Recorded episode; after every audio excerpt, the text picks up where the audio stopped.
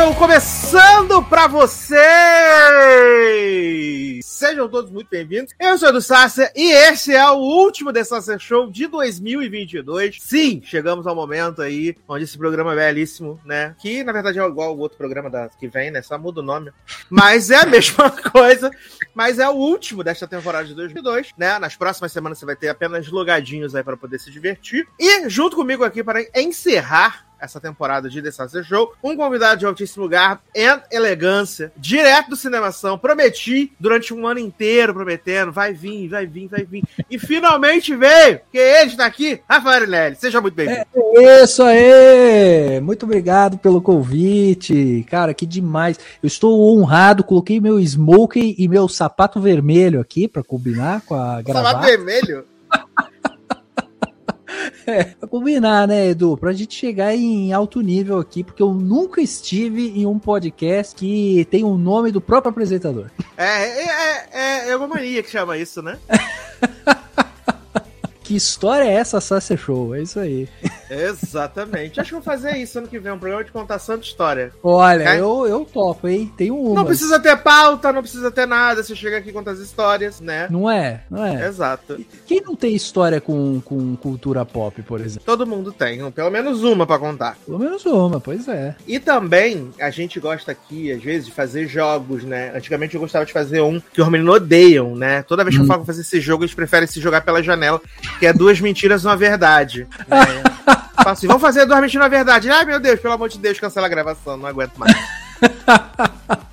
Mas isso era pré-combinado antes ou não? Era super. É, era pra pessoa poder pensar na história, né? Pensar é. nas mentiras, na verdade. Mas eles não gostam, infelizmente. Caraca, até na reunião de pauta já era a vontade de, de suicídio, então.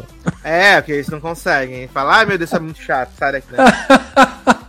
Oh, eu, eu gosto, hein? Se você preparar os joguinhos aí no, nos próximos, estarei preparado. Sou competitivo, Edu. Sim, eu amo, né? Eu falei, esse ano vamos fazer, vai ter a Copa do Mundo, a gente faz, sei lá, a Copa do Mundo das séries. Aí o tempo vai passando até falar, hum, que não vai. Vai acontecer, não, menino. Deixa quieto. Vai dar trabalho.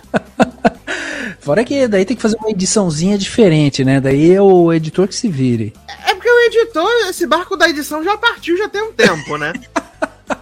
esse barco da edição já partiu tem um, um bom tempo, né? Porque basicamente o que Entendi. a gente, o que for dito aqui é o que vai pro ar, sem perdão. Entendi. Então é, é, isso, sem, sem catarros, sem gagueiras, é isso. É, o, dizer assim, ah, o editor não faz nada, o editor tira silêncios, porque o editor não gosta de silêncios, então o editor tira silêncio. Ah, tá. Mas é porque também silêncio podcast é meio constrangedor, né? Exato. Porque, tipo, por exemplo, na edição da semana passada, Logadinho, a gente tava ah. falando sobre a vida sexual das, das uh, colegiais, né? Certo. Das universitárias. E aí a gente tava falando sobre a questão de que a série levanta uns tópicos de mostrando como o jovem americano se endivida por causa da faculdade, né? E tal, não sei o uhum. quê. E toda vez que eu falava esse, esse tema, o Leózio caía da chamada.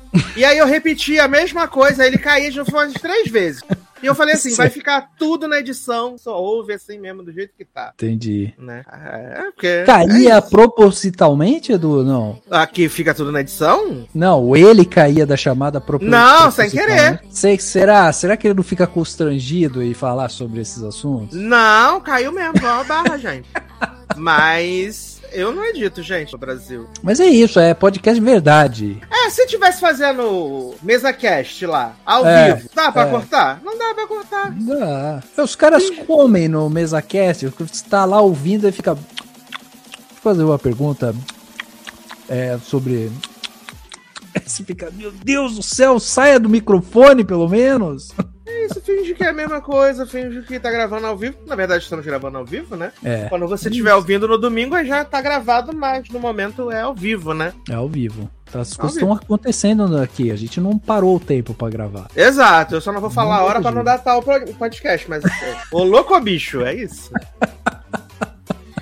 É isso aí, é isso aí. Ah, mas a temática vai datar o podcast, né, gente? Mas se você estiver ouvindo em 2046, é. ele foi as coisas que aconteceram. E a gente sempre começa com o nosso bloquinho de notícias e amenidades, né? Que é aquele Boa. bloquinho pra dar um. deixar as pessoas bem informadas, né? Uhum. Até do que elas não querem saber. Né? Uhum. Né? E a gente tem essa, essa coisa, né, aqui da, de, da, da, informação uh, goela abaixo da pessoa. Ah, não quero saber é. disso. O problema é se você vai saber, né? uhum. né? E aí, uma coisa que é muito importante que aconteceu nesses últimos dias foi que a cantora Aninha, né? Aham. A maior do Brasil, lançou um EP, né? Essa semana.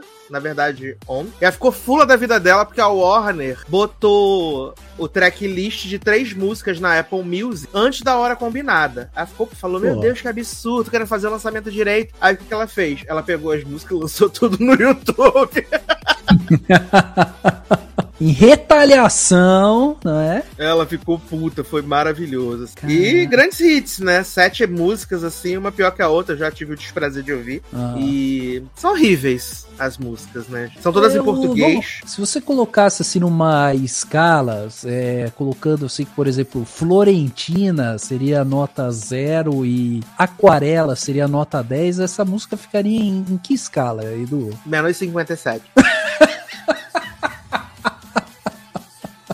Horríveis, horríveis. É, você respondeu rápido, parece até que você tinha pensado já numa escala. Não, gente, assim, eu, eu tava até falando com as, mi- com as minhas amigas hoje na hora do almoço que eu admiro a cantora Aninha, as conquistas que a cantora Aninha teve esse ano, acho muito representativo pra ela. Mas, na verdade, tem que ser dito, é uma bosta. Esse, esse EP dela é uma bosta. É, e desculpe, Edu, eu não sou um acompanhador assim da carreira de Aninha, mas eu queria saber, ela também é compositora, é isso? Não, aqui ela não compôs muita coisa, não. Até porque as Não. músicas não têm letra, né, gente? Entendi. de- Mas a Anitta tá num ano muito bom, né? Ganhou VMA, ganhou EMA, tá indicada ao Grammy, né? Então, é um ano excelente pra ela. Mas Entendi. esse álbum, que é totalmente em português, assim, vai ter muito streaming, vai tocar muito provavelmente nas festas de verão, ah, né? Vai, vai bombar. Ela, ela tem o poder de fazer bombar. Mas mas dizer que é bom já é outra coisa. Não consigo. Tem algum álbum dela que você acha bom? Ah, eu gosto muito do- dos dois primeiros dela. Eu gosto. Aham. Quando ela ainda era, né, a nossa Aninha do Brasil, sem ser cantora Aninha internacional.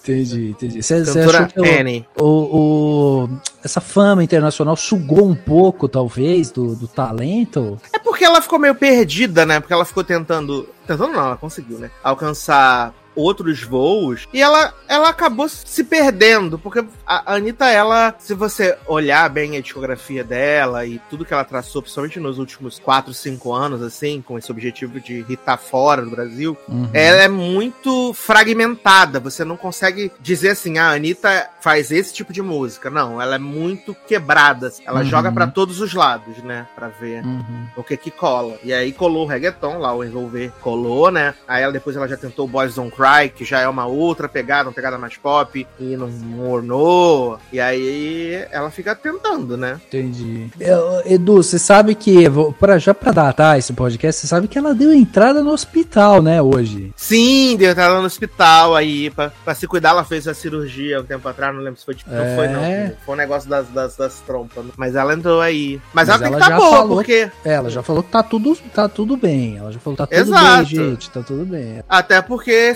segunda-feira começa a farofa da GK, né, e ela é a atração da farofa da GK. Meu Deus, eu vi a entrevista da GK na Tata Werneck. Essa GK é insuportável, desculpa.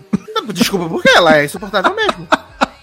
Ela é insuportável Caraca, ela é insuportável, cara. Que que, que foi aquilo? Rafa, essa entrevista conseguiu deixar a Tata Werneck tão desconfortável quanto foi a entrevista do Fiuk na temporada passada. Eu acho que ela ficou Exatamente. mais desconfortável com a GK do Fiuk. Eu também achei, eu achei. Chegou uma hora que, que assim, ela, ela fazendo piada, ela foi, assim, ela foi de uma categoria incrível, né, a Tatá. Uhum. Em lidar sim. com aquilo ali. Mas a GK perdeu completamente a mão. Eu acho que ela Não, foi ela- com uma coisa do tipo, pô, vou na Tatá e, enfim, né? Vou, vou, vou zoar tudo lá e tal. Mas, meu, o que, que é isso? Não teve nem graça. Você assistia meio com vergonha alheia o negócio. Sim, na semana que vem a gente vai falar sobre o filme da GK de Natal da Netflix, né? Boa. Semana que vem. E aí Zanon tava assistindo ontem, ele falou assim: Menino, quem disse que a GK é atriz? Eu falei, pra quem disse que a GK é gente, porque a GK é horrível.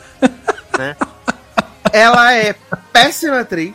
Aí dizem que ela é humorista. E ela é muito sem graça. Humorista também não, né? É. E dizem É, que ela é uma grandíssima cuzona também na, na- nos bastidores, né? de- desse filme mesmo, inclusive. Falaram que ela foi bem cuzona com as pessoas. Ah, não é, respeitar o horário né? pras gravações, não respeitar as pessoas, é. Cara, é, então. é- ela pareceu, assim, não ser uma pessoa muito agradável. Pelo menos esse, esse, esse pe- pequeno fragmento que eu vi dela na Assim. Mas Mas é, mas é aquela uma questão que eu sempre caio quando eu tô conversando com as pessoas. Que brasileiro gosta de fazer gente idiota famosa. Sempre, sempre. É batata. Sim. Uma pessoa Sim. idiota, vou fazer essa pessoa famosa. E é, É caso da GK e de tantos outros aí, né, gente? GK não me processa, não tem de pagar.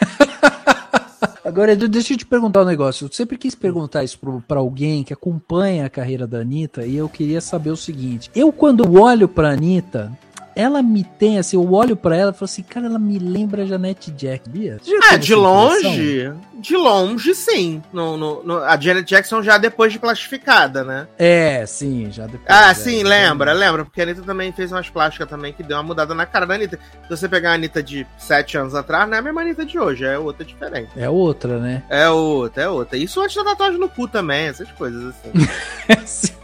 exatamente. Mas eu, mas eu sempre olhei pra ela e falei assim, cara, tem uma, ela tem um quê de, de família Tem. Jackson, assim, sabe? Uma leve semelhança tem. Leve semelhança, é. Ah, então tá bom. Então não é só maluquice minha, não. Não, não.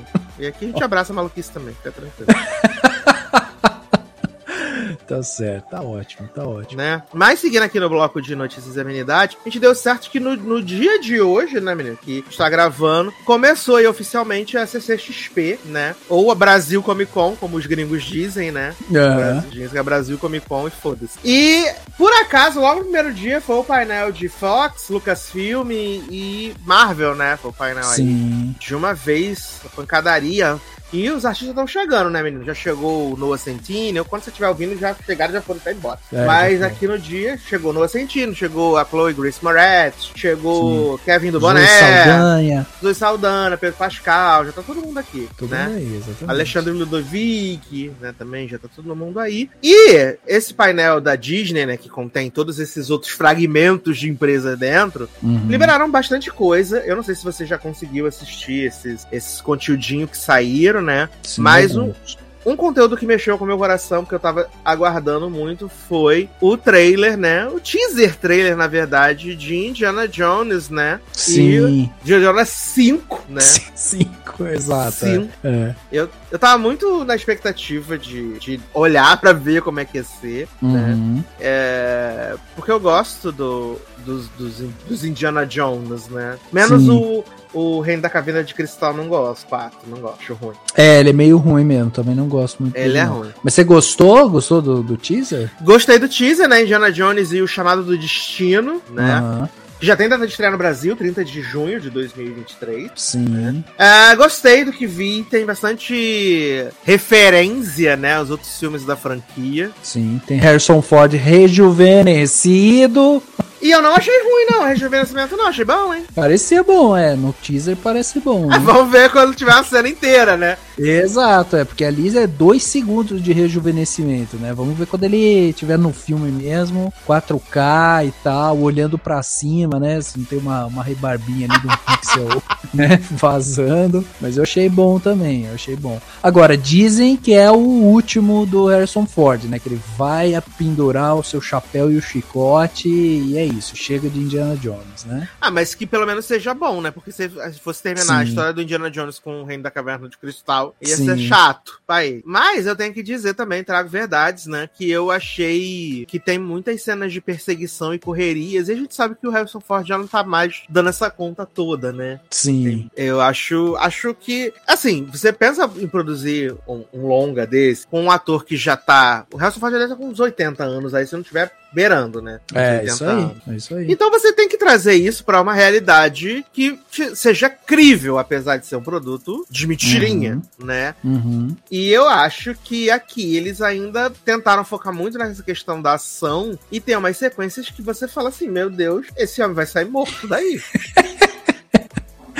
Pois é, pois é. Agora veja, o pessoal tá falando que é, é isso, ele vai pendurar a chuteira. Eu acho que até pra amenizar um pouco essa questão do sair morto daí, eles tiveram essa ideia de trazer o Indiana Jones um pouco mais jovem pra colocar até umas cenas de ação, né, ali no meio, dar uma preenchida e tudo mais. O que se especula dentro da Disney é que após esse filme pode ser que surja alguma série lá no Disney Plus do Indiana Jones e tal. O que pra mim é, soa um pouco estranho, entendeu? Porque é, me lembra aquelas séries antigas, não sei se você lembra, séries antigas do Indiana Jones. O jovem do... Indiana Jones, o horrível. Exatamente. Horrorosa essa série. Porque é isso, a Disney parece que vai querer escalar um outro ator para fazer o, o Indiana Jones jovem e aí contar, de repente, alguma coisa de origem, alguma coisa assim, entendeu? E aí isso me, me deixa um pouco preocupado, sabe? De. É, não, e eles já tentaram, tipo, fazer alguém ali pra, tipo, no 4, o Shia LaBeouf, né, de ser o filho do ele, Sim. pra poder continuar as aventuras, não deu certo, né? Aí nesse agora a sidekick dele é Fleabag, viado. Fleabag! Vai ficar quebrando a quarta parede, né? No meio do filme. Olhando pra você falando, você tá acreditando que o senhor de 80 anos está fazendo isso mesmo? Exato, achei puxado. Mas como eu gosto puxado. muito, vai ser um filme que eu vou ver com gosto ano que vem. Né? É, eu, eu não diria gosto, viu, Eduzinho? Eu diria que eu vou assistir curio, curiosamente. Assistirei assim, de uma forma bem. com a parcimônia, sabe? Entendi. Não vou, não vou conseguir abraçar esse pastelão assim logo de cara, mas vamos ver, vou, vou estar atento aí. Eu acho que se for um filme que surpreenda, né, como, enquanto filme, como foi Top Gun, o grande hit Top Gun Maverick, né? É, boa, isso é uma boa, é verdade, é verdade. Então acho que podem ser coisas boas, assim, né? Que a gente viu que essa, essa você trazer um personagem das antigas, mas quando ele é bem feito e tem uma história minimamente coerente, o negócio funciona. Porque o Top Gun Maverick a gente viu que é, a história é qualquer coisa, mas eu achei um dos filmes mais legais que eu vi esse ano de longe. E quando a gente fez as nossas previsões lá no Cinemação, inclusive no ano passado também, ah, qual filme você ainda quer ver? E eu tava nessa pilha de Top Gun Maverick, e eles uhum. não me uhum. deixaram, não me deixou, não deixou de ver absolutamente nada. Nada, é, é. Eu tenho que concordar com você. Eu, eu gostei demais de Top Gun. Eu não sei se o Harrison Ford tem a mesma disposição do Tom Cruise, sabe? É, assim, o Harrison tem. Ford me, me parece que ele já tá meio numa fase do tipo, ai, ah, quero fechar logo esse negócio porque acabou, entendeu? É, quero ir curtir minha vida, sabe? E ainda botar ele na Marvel, né? Ainda botar ele na Marvel. É, exatamente. Então, vamos ver, né? Vamos ver. Agora, deixa eu só te falar um negócio. Esse negócio de CCXP, vale a gente ressaltar que é a volta, né, da CCXP pós pandemia e tal. Então, Exato. a galera tá bem, tipo, empolgada e tal. Eu ia te perguntar, você tá empolgado, Duzinho? Tá acompanhando a Teto falando, puxa, queria ter ido lá? Não, eu não queria ter ido, né? Porque eu fui, inclusive, na de 2019, né? Sim. Mas nos encontramos lá, inclusive. Exato. Mas eu não tava. Tanto que quando abriu a, as vendas, eu não tive a menor vontade de comprar assim pra, pra ir pro evento. Pois Porque é. eu acho um evento muito, é um evento cansativo, né? É, tá com a disposição e a gente sabe que para comprar coisas lá também é super caro, né? Super a praça de alimentação, cara. fiquei sabendo que tá um roubo esse ano, né? Qualquer ah. coisinha 50 reais. Uhum. E assim, eu acho que para mim, para mim, assim, pessoa física, CPF, já deu. Já deu, é, é, Já deu. Até porque eu tive muitas, muitas, muitas, muitos contatos com Muvucas esse ano, né? Sim. Eu tive três dias no Rock Rio, eu tive três dias na Fórmula 1, eu já encerrei o quesito Muvuca esse ano. Entendi. Entendi. Cara, eu não tenho, eu não tenho muito apetite também, não tive assim. O, o Dani, né, que grava o podcast comigo, vai estar tá lá na sexta-feira. Ele, ele vai estar tá lá. Ele e o Henrique, né, os dois do Cinemação. Então, provavelmente quando você tá assistindo, eles já foram e daí você acompanha depois o que, que eles acharam do, da CCXP. Mas, cara, eu falei, putz, eu vou passar essa. Por isso, eu não queria gastar dinheiro com isso, sabe? Ah, tá legal já aqui. O que eu gosto muito na CCXP é o Artis Alley.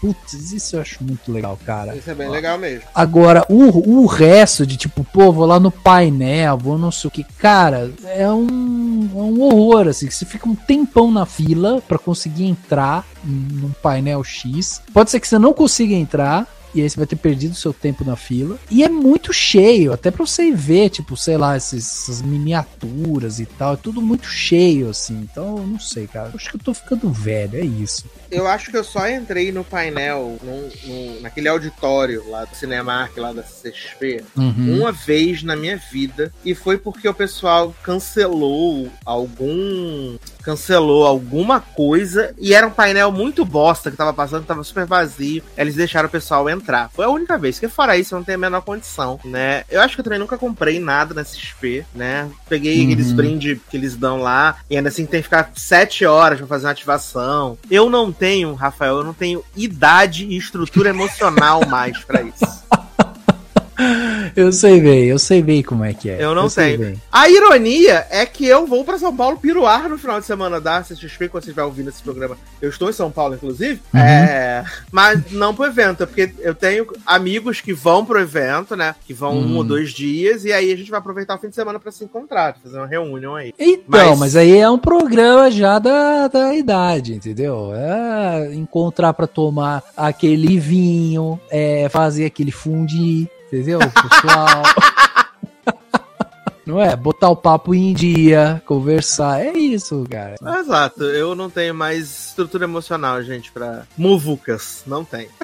É, não, tem, não, é. tem, não tem. Não, eu acho que assim, a Muvuca, ela começa a ser bem escolhida, entendeu? Tipo, tá bom, eu vou me propor a participar de uma Muvuca. Qual Muvuca? Qual eu é estou isso. disposto a realmente ficar lá, ficar com dor nas pernas depois, porque eu fiquei muito tempo em pé, não é verdade? Tem isso também. É, é assim, diferente. É, geralmente, se eu tiver. for de graça, eu faço. Boa. Tipo, Rock in Rio desse ano, eu ganhei convites para ir. Aí eu falei, é um desperdício se eu não for. Mas ainda sim. assim, eu fui, e aí, no caso, no primeiro dia, caiu a primeira gota de água do céu, eu falei assim, estou indo embora. e fui embora. Falei, vou assistir esse show da minha casa, que é muito melhor. E vai é. sem dor no coração, porque sabe que não pagou. Porque não gastei nenhum real com isso. Exatamente, tá certíssimo. É isso. Tá Se eu tivesse gastado 600 reais no ingresso, eu ia ficar lá até minha perna cair, desmanchar e cair no chão. né? Exatamente.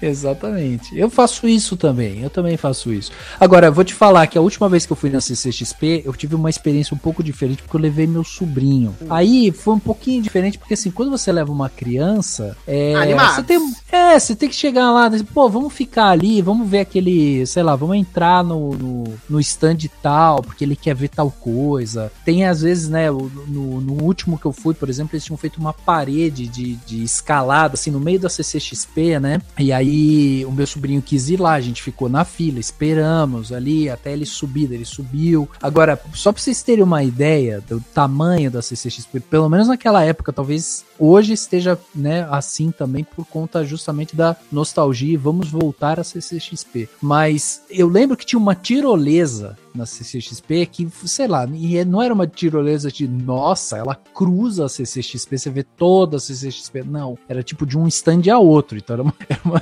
uma tirolesa de, sei lá, 10 metros, 20 metros, sei lá. E aí o meu sobrinho olhou aquilo e falou assim: pô, queria fazer essa tirolesa. Gente, pô, legal, vamos até onde, onde tá ali a fila pra você fazer. Fomos andando, começamos a ver algumas pessoas sentadas no chão e tal. Achei um pouco estranho estranho ter pessoas naquele local, né, onde tem a tirolesa. Quando a gente chegou no lugar, eu falei, viu, meu sobrinho quer fazer tirolesa. É, então, é que vai demorar aí três horas, era a perspectiva. Eu falei, mas como assim? Tem fila? É, todas essas pessoas sentadas no chão estão na fila. Elas, essa é a fila, é que elas cansaram e sentaram, então você tem que ficar aqui esperando e tal. Daí o meu sobrinho, jovem, né, e, querendo, com energia, né? Querendo se divertir, olhou para mim e falou assim: não vale tanto.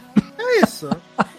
É isso depois de uma certa, um certo tempo na sua vida, você escolhe suas batalhas, né? É, exato. Semana passada fui ao shopping com a minha irmã, que eu tinha que comprar um presente de aniversário. Saímos do shopping, falamos, vamos comer um negocinho? Vamos. Ah, vamos no Outback. Chegamos no Outback, aparentemente sem fila. Falei, olá, boa noite, tudo bem? Ah, moça, tudo bem? Boa noite, bem-vinda ao restaurante do Canguru. É.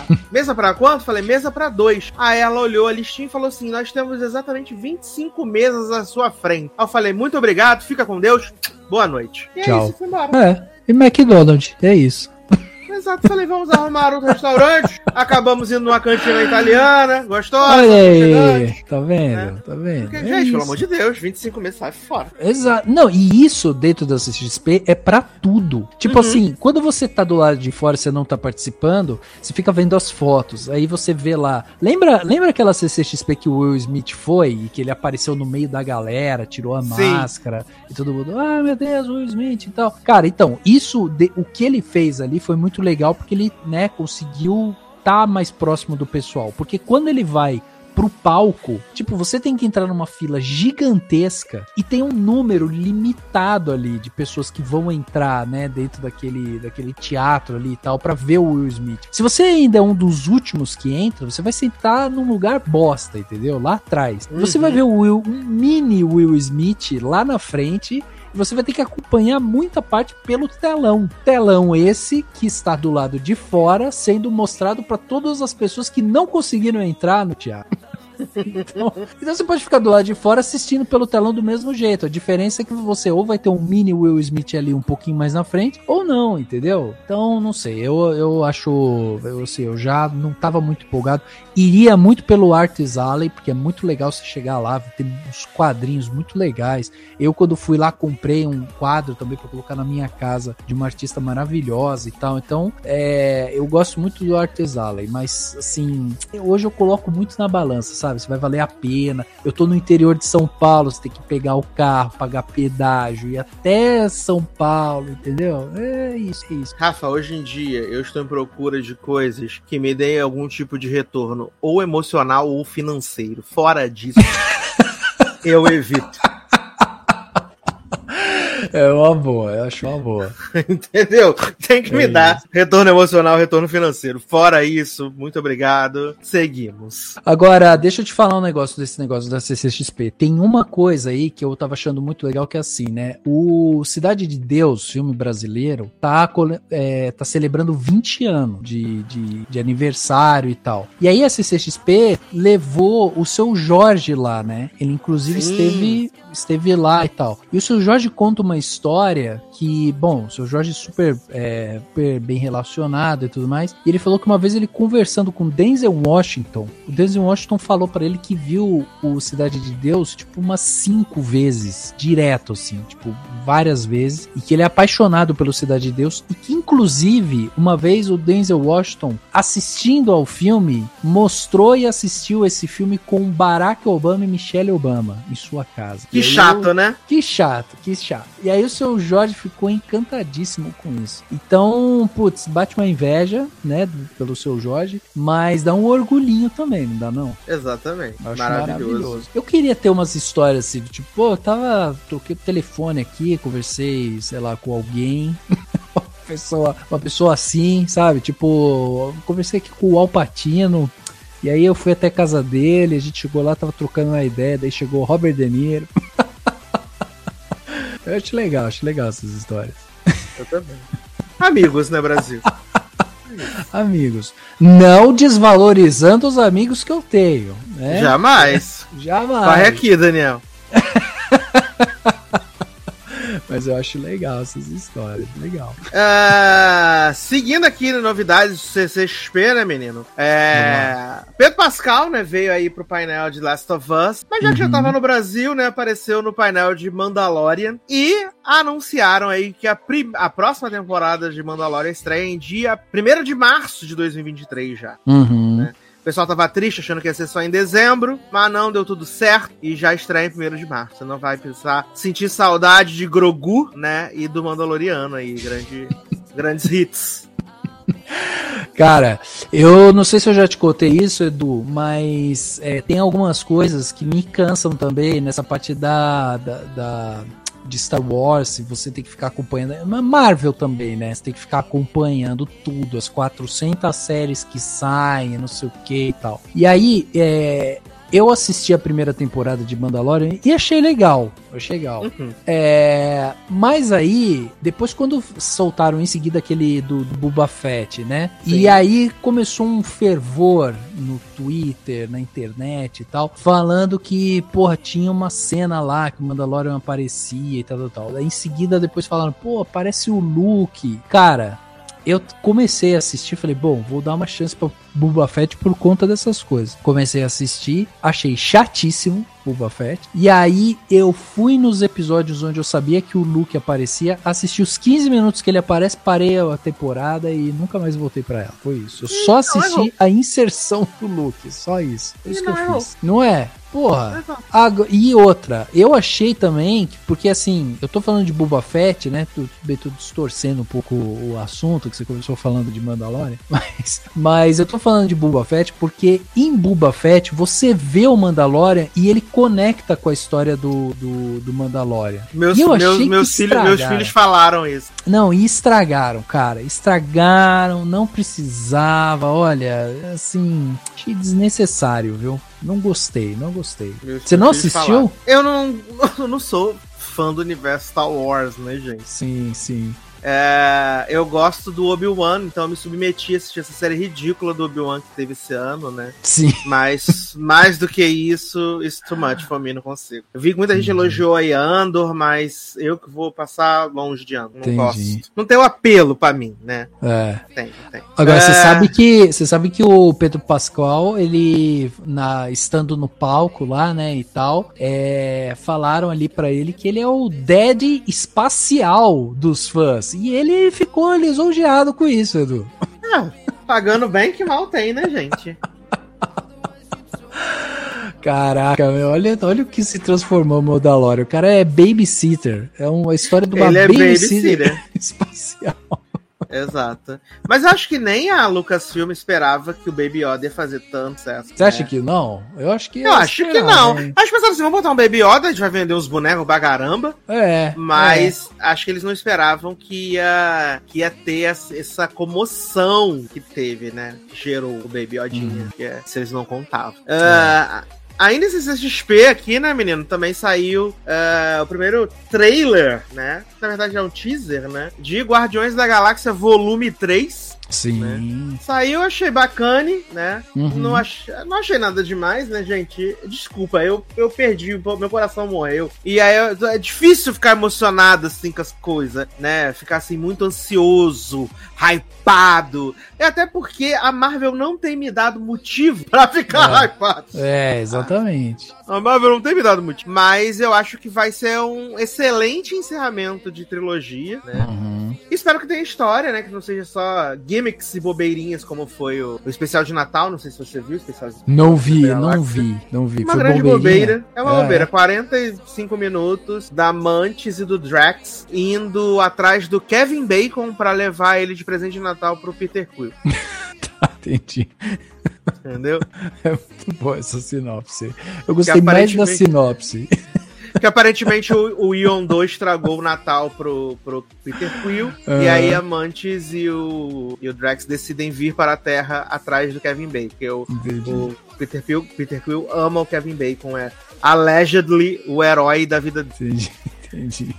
Ô, Edu, sabe que você contou essa, essa sinopse e eu lembrei de uma coisa. É, tem uma história do Caetano e do Gil que o Gil fala que não gosta muito de ir no cinema, sabe? Uhum. E o Caetano gosta. E aí, uma vez o Caetano tava falando que ele e o Gil, eles, eles têm gostos muito diferentes para muitas coisas, porque às vezes as pessoas acham que eles são muito parecidos, né? E aí o Caetano tava falando, não, a gente é muito diferente. Então, por exemplo, eu gosto de ir no cinema, o Gil não gosta. E aí, corta pro Gil, o Gil falando assim, eu realmente não gosto de ir no cinema, mas eu gosto que o Caetano vá. Porque ah. o Caetano vai e assiste o filme e depois ele conta do filme e é tão empolgante ouvir ele cantando que eu gosto muito mais de ouvir o Caetano contando do filme do que eu ir lá ver o filme. Eu prefiro Adoro. isso. Adoro! E aí você falou essa sinopse, eu achei tão mais divertida a sua sinopse que não me deu vontade de assistir esse especial, entendeu? É só isso, gostei, gente. Gostei muito mais da sua sinopse. E tem um, um, um, segredo, né, nessa, nesse especial que eles revelam, uhum. né? Um segredo, assim, que você fica, meu Deus, uau, nossa, então... Maneiro, entendi, né? Entendi, entendi. É. Confesso para você, ah. desculpa, eu confesso para você que eu também não estou empolgado por Guardiões. Aliás, eu estou, estou muito desempolgado, na verdade, para muita coisa da Marvel, como você falou. Não, não faz tempo, faz tempo que eu não, não sinto uma empolgação assim. O, a última foi com Pantera Negra, né? Porque eu queria ver o que, que eles iam fazer e tal. E aí, né? E aí, né? Pois é, pois é. E aqui, uma das coisas assim, que, tipo, uma das chamadas que eles fizeram é assim: é, saiu o trailer de Guardiões da Galáxia Volume 3 na CCXP. Destaque para Will Poulter como o herói Adam Warlock. E para mim é qualquer coisa. Se eles estivessem falando Will Poulter como Anitta, eu ia falar. Essa eu queria ver. Will Poulter como Anitta, eu gostaria de ver. Eu também, eu também. Foi um mau Teria exemplo. interesse. Foi um mau exemplo. Ah, eles também mostraram um recap lá do Homem-Formiga, né? Quantum Mania, né? Que vem aí também já em fevereiro, já, né? Uhum. Quantum Mania. Aí mostraram, as, pra quem tava lá, né? Mostraram quatro minutos do, da, do, do, filme e mais uma cena de dois minutos. O pessoal falando, meu Deus, que, que divertido, maravilhoso, uau. Mas não acredito, o povo que vai como esse como evento, não acredito, né? É, Também é. teve painel de Avatar, né, que eles passaram 17 minutos do filme, que é basicamente a primeira cena, né? Porque o filme tem 3 horas e 3 dias, né? Exatamente. E James Cameron falando assim: ah, menino, pode ser que eu faça até Avatar 7. Velho, vai pra casa dormir, pelo amor de Deus. É. Chega! Então, mas ele já falou isso, mas ele fez um adendo, né? Porque ele falou assim: ó, eu vou fazer se eu ver que o filme foi um bom sucesso nos cinemas e tal. E como ele começou a fazer Avatar 2 lá em 1993, né? Ele tá 20 anos fazendo esse filme. Uhum. É, a gente passou por uma coisa chamada pandemia no meio disso que mudou um pouco o hábito das pessoas, né? De ir no cinema e tal. E ele tá meio receoso de que as pessoas não vão tanto ao cinema como iriam antes. E ele fez um filme pensando num filme de cinema. E aí ele tá meio receoso. É, mas a, a, não sei se você viu, mas as, as previsões pro fim de semana de estreia de Avatar são ultra mega blasters, né? São Exato, é. promissoras. Eu não sei se o filme vai fazer 4 trilhões de dinheiro, como eles estavam esperando, até porque, é... assim, eu não gosto de Avatar, né? Sim. Ah, então é. nós não gosto de Avatar. Porque eu tenho um filme que eu gosto mais chamado Pocahontas. Eu gosto certo. mais. certo. Né? E assim, quando eu vi Avatar lá no longínquo ano de 2009, falei, ah, bonito, né? Que legal. Ó, clean, o negócio vindo na minha cara, brilhando. Mas no século de 2022, eu não tenho paciência pra ficar uhum. 3 horas e 70 mil anos assistindo o filme dos bonecos azul. Não vou conseguir. É, eu acho de um pouco demais também, cara. Eu, eu vou esperar chegar no Disney Plus. É, é, pois é. Não, e olha que eu gosto, eu gosto de Avatar. Eu acho o Avatar legal. É, não sou tipo, nossa, eu gostaria de, né, sei lá, morar lá na, onde o Avatar mora e tal. Mas eu gosto. eu gosto. Mas, assim, e tô empolgado com, com esse, assim. Eu tô, tô achando legal que vai chegar e tal. Tô, tô achando bacana. Mas, pô, o cara falar que vai ter sete já me cansou, entendeu? Ele não conseguiu nem fazer o terceiro ainda. É, pois é. Então, as sete, ele tá, ele tá querendo marcar um compromisso comigo pra meu, até meus 60 anos. Eu não sei se é isso que eu quero. James Cameron vai estar tá vivo pra fazer a batalha. Exatamente. Exatamente. É. Acho que vai ficar chato pra ele. Acho que vai ficar chato. Agora, Edu, deixa eu te falar. Já que você tá puxando essas notícias aí de CCXP, tem uma outra notícia que saiu que também é uma novidade, que é o filme Elementos, né? O próximo lançamento da Pixar, que teve duas cenas inéditas exibidas na, na CCXP. E a gente tá conhecendo um pouco aí dos protagonistas, o Amber e o Wade, né? Os dois protagonistas aí, que é o fogo e a água. Você ainda você ainda ama Pixar, Eduzinho? Eu gosto da Pixar, mas eu confesso que quando eu vi o, o, o teaserzinho, né, que eles lançaram deve ter umas duas semanas, não me sai da cabeça divertidamente. Não me sai é, da cabeça. Exato. Eu acho que é muito parecido, assim, sabe? É muito similar. E até porque a gente vai ter divertidamente dois, né? Então. Vai. vai. Eu fico assim. Ah, me convença, de Me convença, Pixar, me convença.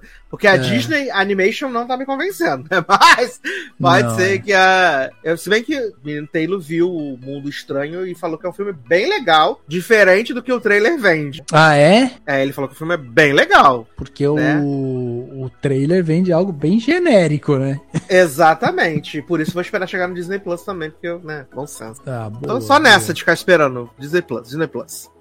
É. Ah, e também saiu, né, menino, o trailer aí, aguardadíssimo, só que não, né? De Transformers, o Despertar das Feras, né? Meu Deus. Esse grande céu. filme que estreia aí ah, em junho do ano que vem, também, né? Sim. Junho do ano que vem. E que tem aí no elenco, né? Peter Dinklage, o Anthony Ramos, que eu gosto muito dele. Tem a Michaela J. Rodrigues, né? De Pose. E vai ser ruim. É isso. Eu achei o trailer horroroso.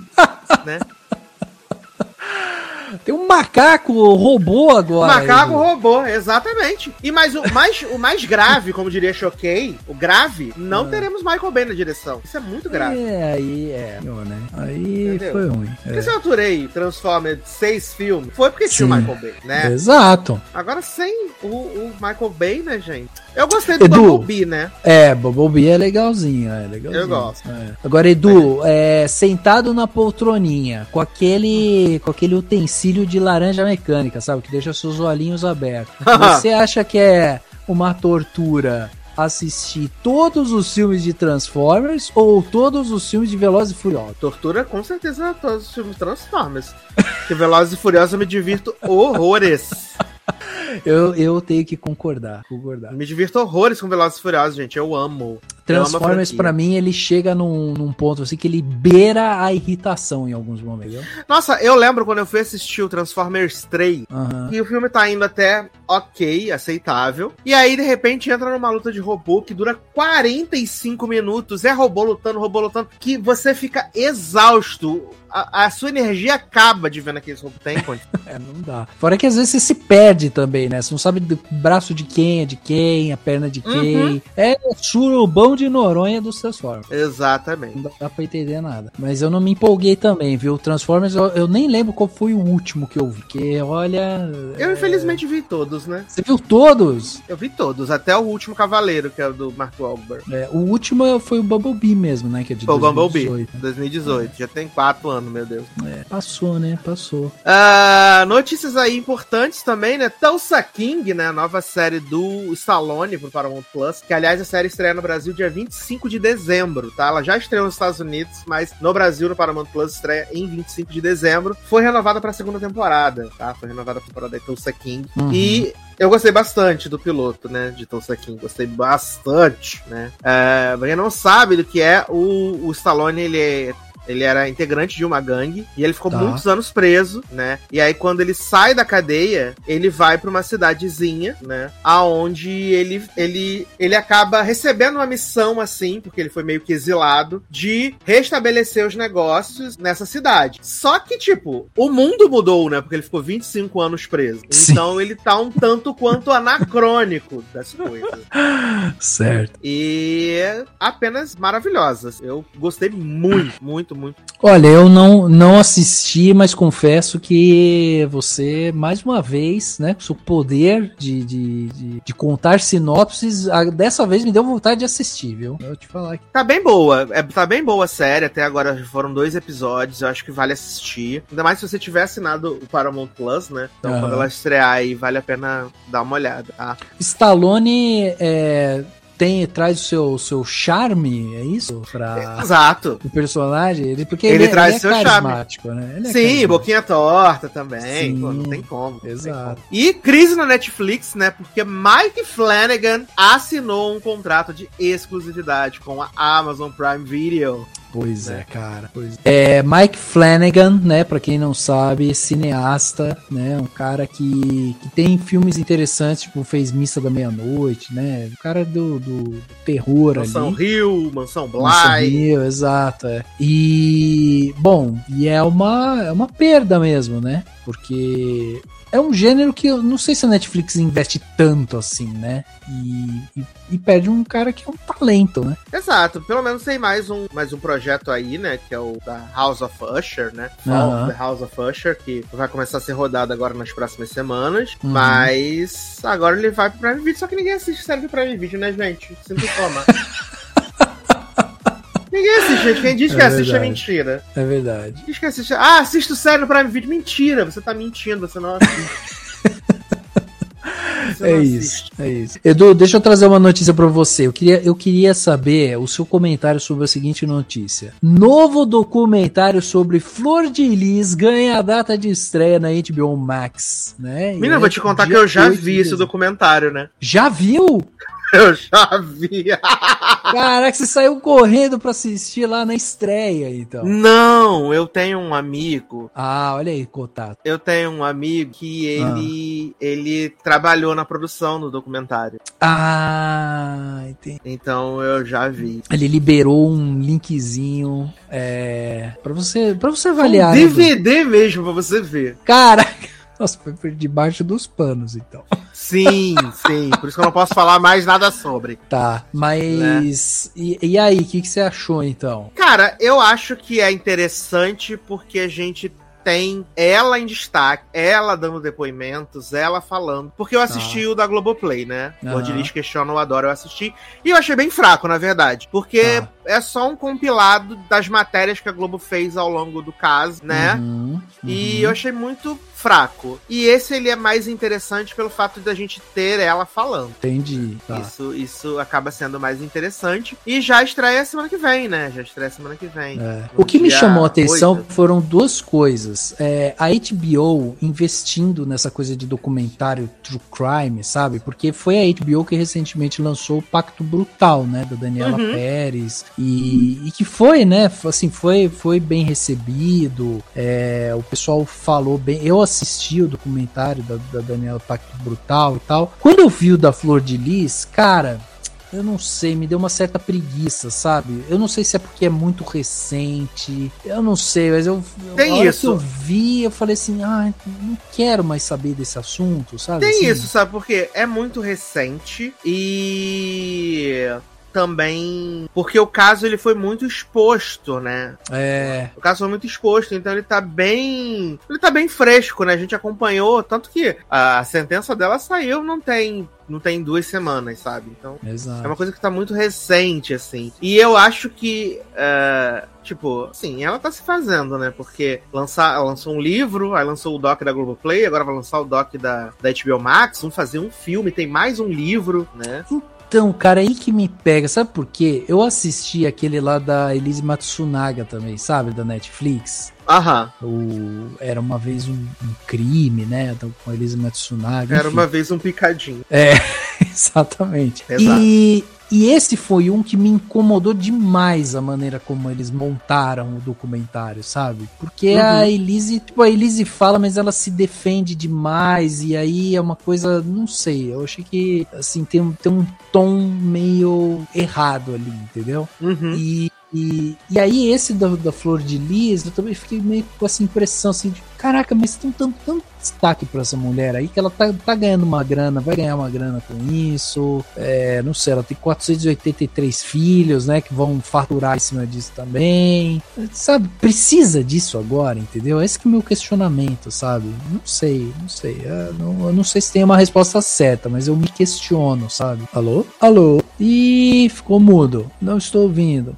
Tá parado. O segundos aqui estão se movendo, mas eu não ouço nada. Então, eu vou mandar uma mensagem pro Edu. Edu, mandando uma mensagem pelo WhatsApp, porque eu não sei, inclusive, se isso que eu tô falando tá sendo gravado. Ou se o Edu tá me ouvindo. Ah, não, o Edu caiu. Edu caiu! Pronto, não está mais sozinho. Aê, você tava me escutando? Eu te escutei até uma parte, mas aí a internet ela uh, pipocou. Ah, tá. Mas eu não Então- sabia se você tava gravando ainda, eu continuei falando. Ele, sa é, ele sai gravando, fica tranquilo. Ah, então Vou tá só fazer a observação que aí é o ponto que eu vou fazer o corte. Tá. Ah, mas ela, ela tá ganhando muito dinheiro, né? Ela tá, Tá, ganhando né? muito dinheiro. E é com que é com esse dinheiro desses projetos que ela tá mantendo custas dos, dos advogados e tal. Né? Ela, tá, Uhum. ela tá faturando, faturando uma boa grana com esses projetos. Mas tecnicamente você achou um documentário bem produzido, é bem legal, assim, de assistir. É um bom documentário. Eu gostei mais Tá. desse da HBO Max do que o da Globoplay. Ah, tá, tá. Era isso que eu tinha curiosidade, né? Eu gostei mais dele, gostei mais desse Tá, documentário. entendi. Acho ele mais, mais interessante, né? Eu acho. Ter ela como ter ela como figura central, ela falando, dá um peso diferente de você ver o, o, entorno dela, né? Que é o da Globo, ele acaba focando muito nisso. Nas pessoas que estavam em torno, aí mostra o depoimento dos filhos que foram presos, depoimento das pessoas que estão soltas, pessoas que conviveram com eles no passado, né? Entendi. Eles acabam focando muito isso e, e não tem ela. Ela mesma Entendi. não tem. Ah, entendi. E aqui é ela trazendo depoimentos. Tá bom. E falou Vamos ver. Falando. Falou. Ih, Edu caiu de novo. Edu caiu no momento em que ele falou. merda pra caramba, né? Ah, agora eu tô te ouvindo. Ela fala merda pra caramba, né? E nesse ela tá falando bastante merda nesse documentário da HBO Max. Mas já tá presa, né? Então é isso aí. Aí tudo bem, né? Ah, e outra, outra notícia, Edu, que eu quero ver com você. Se você viu o trailer de Mario. Eu vi, achei a coisa mais fofa do Brasil, gente. Não é, cara, Mario Bros. o filme. É muito Cara, Eu tô apaixonado, sabia, por esse trailer. É muito, muito fofo. Eu fico preocupado pra saber assim: teremos história? Né? É, é, sim. Teremos história? É, é, mas ele tem um quê, uma, um quê nostálgico que é da daquele Mario do Nintendo 64, lembra? Que era aquele Mario gordinho e, e, e ele era assim, meio fofinho também, né? Uhum. Eu gostei muito, cara. Gostei muito do trailer. Achei muito legal. Muito legal mesmo. E desculpa, mas isso só prova que o Mario sempre foi muito melhor do que Sonic. É isso. Ih, polêmicas, hein? Polêmicas. É isso, eu acho. Polêmicas, polêmicas. Eu gosto dos dois, né? Acho o filme do Sonic bem divertido, primeiro e o segundo. Não são coisas que vão revolucionar a história do cinema, mas são filmes bem divertidos e honestos. Sim, sim, exatamente. Mas gosto dos dois. E o, Ma- o Mario acho que vai ser fofíssimo. Vou assistir dublado em português, porque dublado em inglês tem o Chris Pratt, não sou obrigado. É, pois é. O Chris Ninguém Pratt tá é. em tudo que é canto, né, gente? Tá nos Guardiões, tá no Mario, tá no Garfield, tá em tudo que é canto, né? Pois é, ele já parou de falar merda? Ele deu uma pausada, É. né? Porque fica chato Deu, pra né? ele. Deu uma pausada. Entendi. É porque tem um Eu quero de saber-. Eu quero saber se você assistiu ao trailer de O Urso do Pó Branco. Grande, Não! um grande longa que, que saiu ontem o trailer, né? Aham. Que é baseado numa história real, tá? Baseado numa história real. Antes de eu É. falar da história, o elenco. O filme é dirigido pela Isa- Elizabeth Banks. Tá. É dirigido pela Elizabeth Banks. É produzido pelo Phil Lord e Chris Miller, né? No Homem-Aranha Uhum. Reverso, Ventura Lego e tal. No elenco a gente tem o Alden Andrich, lá do Han Solo, né? O Han Solo jovenzinho. Temos a Carrie Russell também, né? E é o último filme do Rei Liotta, né? Eita. E a história desse filme, que é a história é baseada em fatos reais, é de um urso, né, menino? Lá na, na Georgia, Sei. que caiu um carregamento de cocaína e o urso Ah, não. consumiu a cocaína. Ah, não. E aí o urso, cheirado, começou a matar as pessoas. Caraca. Essa é uma excelente história pra fazer um filme. Tá? E você precisa ver o trailer que ele come um tablete gigante de cocaína. E depois Nossa. tem várias sequência de várias cenas com é, caindo cocaína de outros lugares e o urso cheirando. É assim. Um- uma maravilha. É apenas nada menos do que incrível, Aham, aham. né? Infelizmente ele ainda não tem data de estreia aqui no Brasil, mas eu acho que é uma obra que deve ser apreciada quando chegar. É um, é um drama? Não é um drama. É uma É um, comédia. filme, é um filme de ação fit terror, né? Ah. Eu vou até te mandar o link pra você poder degustar essa maravilha, né? Aqui no Brasil ficou o urso do pó branco, né? Nos Estados Unidos é Cocaine Bear. Porra, nosso é muito, nosso título ficou muito mais legal, vai. O urso do pó branco. Ai, meu Deus do céu, cara. Por que Deus? Pô, eu achei sensacional esse título. Meu Deus, eu te mandando aqui agora. Porque é um negócio assim que, cara, a pessoa tem que ser muito criativa pra, pra pegar uma história dessa e falar assim: vou fazer um filme, vai ser foda. Né? Pois é. Pois é. E direção de Elizabeth. Banks, né, menino? Sim, sim. Elizabeth Banks. Gosto de Elizabeth Banks. É, ela, ela já tem, né, se aventurado como diretora, né? Já tem feito algumas Sim. coisas e tal. Então, Ela dirigiu as Panteras dela, não dirigiu? eu acho que dirigiu. Deixa eu ver aqui. Ela dirigiu as Panteras dela e dirigiu algum Pitch Perfect, não lembro qual dele, mas ela dirigiu algum Pitch Perfect também. É, então, é o caminho, né? Tem uma galera que curte mesmo fazer esse caminho. Mas eu achei interessante essa, essa história por isso, assim. Quando você começou a falar um urso, e daí. Aí eu fiz a ligação de pó branco. E aí eu falei, não, não, não, não. Um urso e tabletes de cocaína. É isso. A combinação do momento. Aí você imagina que isso deve realmente acontecer, né? É, deve, deve ter muito bicho que fica zoado com, com cocaína perdida e tal, né? Não é verdade? Pô, deve ter, cara. Eu não duvido, né? Eu não duvido de nada mais. É, eu fico imaginando, pô, os pica-pau cheira, o, cheira uma cocaína e faz um rombo na árvore. Exato. Eu não duvido de mais nada, gente. Ai, meu pai do céu. Ela dirigiu Ah. Charles, Char- Charles Angels mesmo, viu, Edu? Olha aí. Sabendo muito da carreira dela. Pois é. De olho, carreira do grande. Eu gosto muito da Elizabeth Banks. Muito, muito. Carismática. Carismática. Carismática. Você não gosta da. Como que é o nome daquela comediante que você não gosta? Aquela loira que apresentou o Oscar? É a. Amy Schumer? Amy Schumer! Tenho pavor da Amy Schumer. Pavor! Pavor da Amy Schumer. Detesto. Se você não gosta de sexy por acidente. Assisti! Aham. Gostar é uma palavra muito forte, né? Assisti. né? Assisti.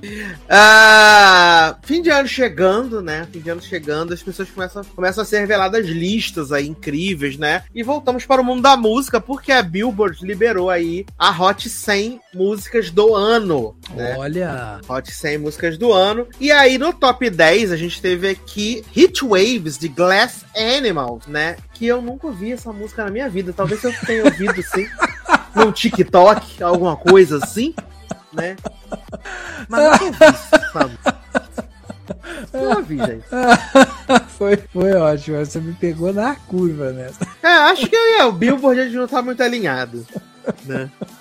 Mas aí, em segundo lugar, a gente teve o, o As It Was, do Harry Styles, né? Que essa tocou realmente pra burro, tocou demais. Essa é boa. Terceiro lugar, a gente tem Stay, do Kid Laroi e do Justin Bieber. né? Quarto lugar ficou com Adele, Is On Me, também essa tocou bastante. Uhum. Quinto lugar foi Shivers, do Ed Sheeran, também tocou bastante. First Class, do Jack Harlow, que é considerado o pior rapper do mundo, ficou em sexto lugar. Aí depois a gente tem Lato, que eu também não sei o que é Lato, né? Big Energy. Tivemos Ghost, do Justin Bieber em oitavo lugar. Kodak Black, com Super Gremlin em nono lugar, também não faço ideia. E tivemos Cold Heart, né? Do Elton John e da Dua Lipa, é, o remix, né? Em Uhum. décimo lugar. Olha aí. E entre os, os, assim, né, esse Hot 100 também teve Liso, né, About the, the Time. Tivemos Running Up the Hill, né, Kate Bush, aí, por causa de Stranger Things, né. É, tivemos We Don't Talk About Bruno também, importante aí. É, Beyoncé, menino, só aparece na 38ª posição aí com Break My Soul, que a gente amou demais. Mas é isso, né, gente, de canções. E Edu, também... você, você quando pega uma lista dessa, você fala assim: Bom, não conheço, vou lá e vou escutar essas músicas porque quero saber por que, que essa música tá em primeiro, por exemplo. Não, Não? não. Foda-se nessa lista aí. É, eu não tenho essas coisas, né? Música, eu sou muito assim. Ah, eu vi alguém, eu escutei em algum lugar, achei Tá. legal, boto na minha playlist. Ou se alguém me indica assim, fala assim: ah, essa música aqui é maneira, dá uma olhada. Às vezes pode Uhum. achar uma merda, mas pode ser, entendeu? Tá. Agora, e me explica outra coisa, porque eu não entendo nada desse negócio da, de música, assim, né?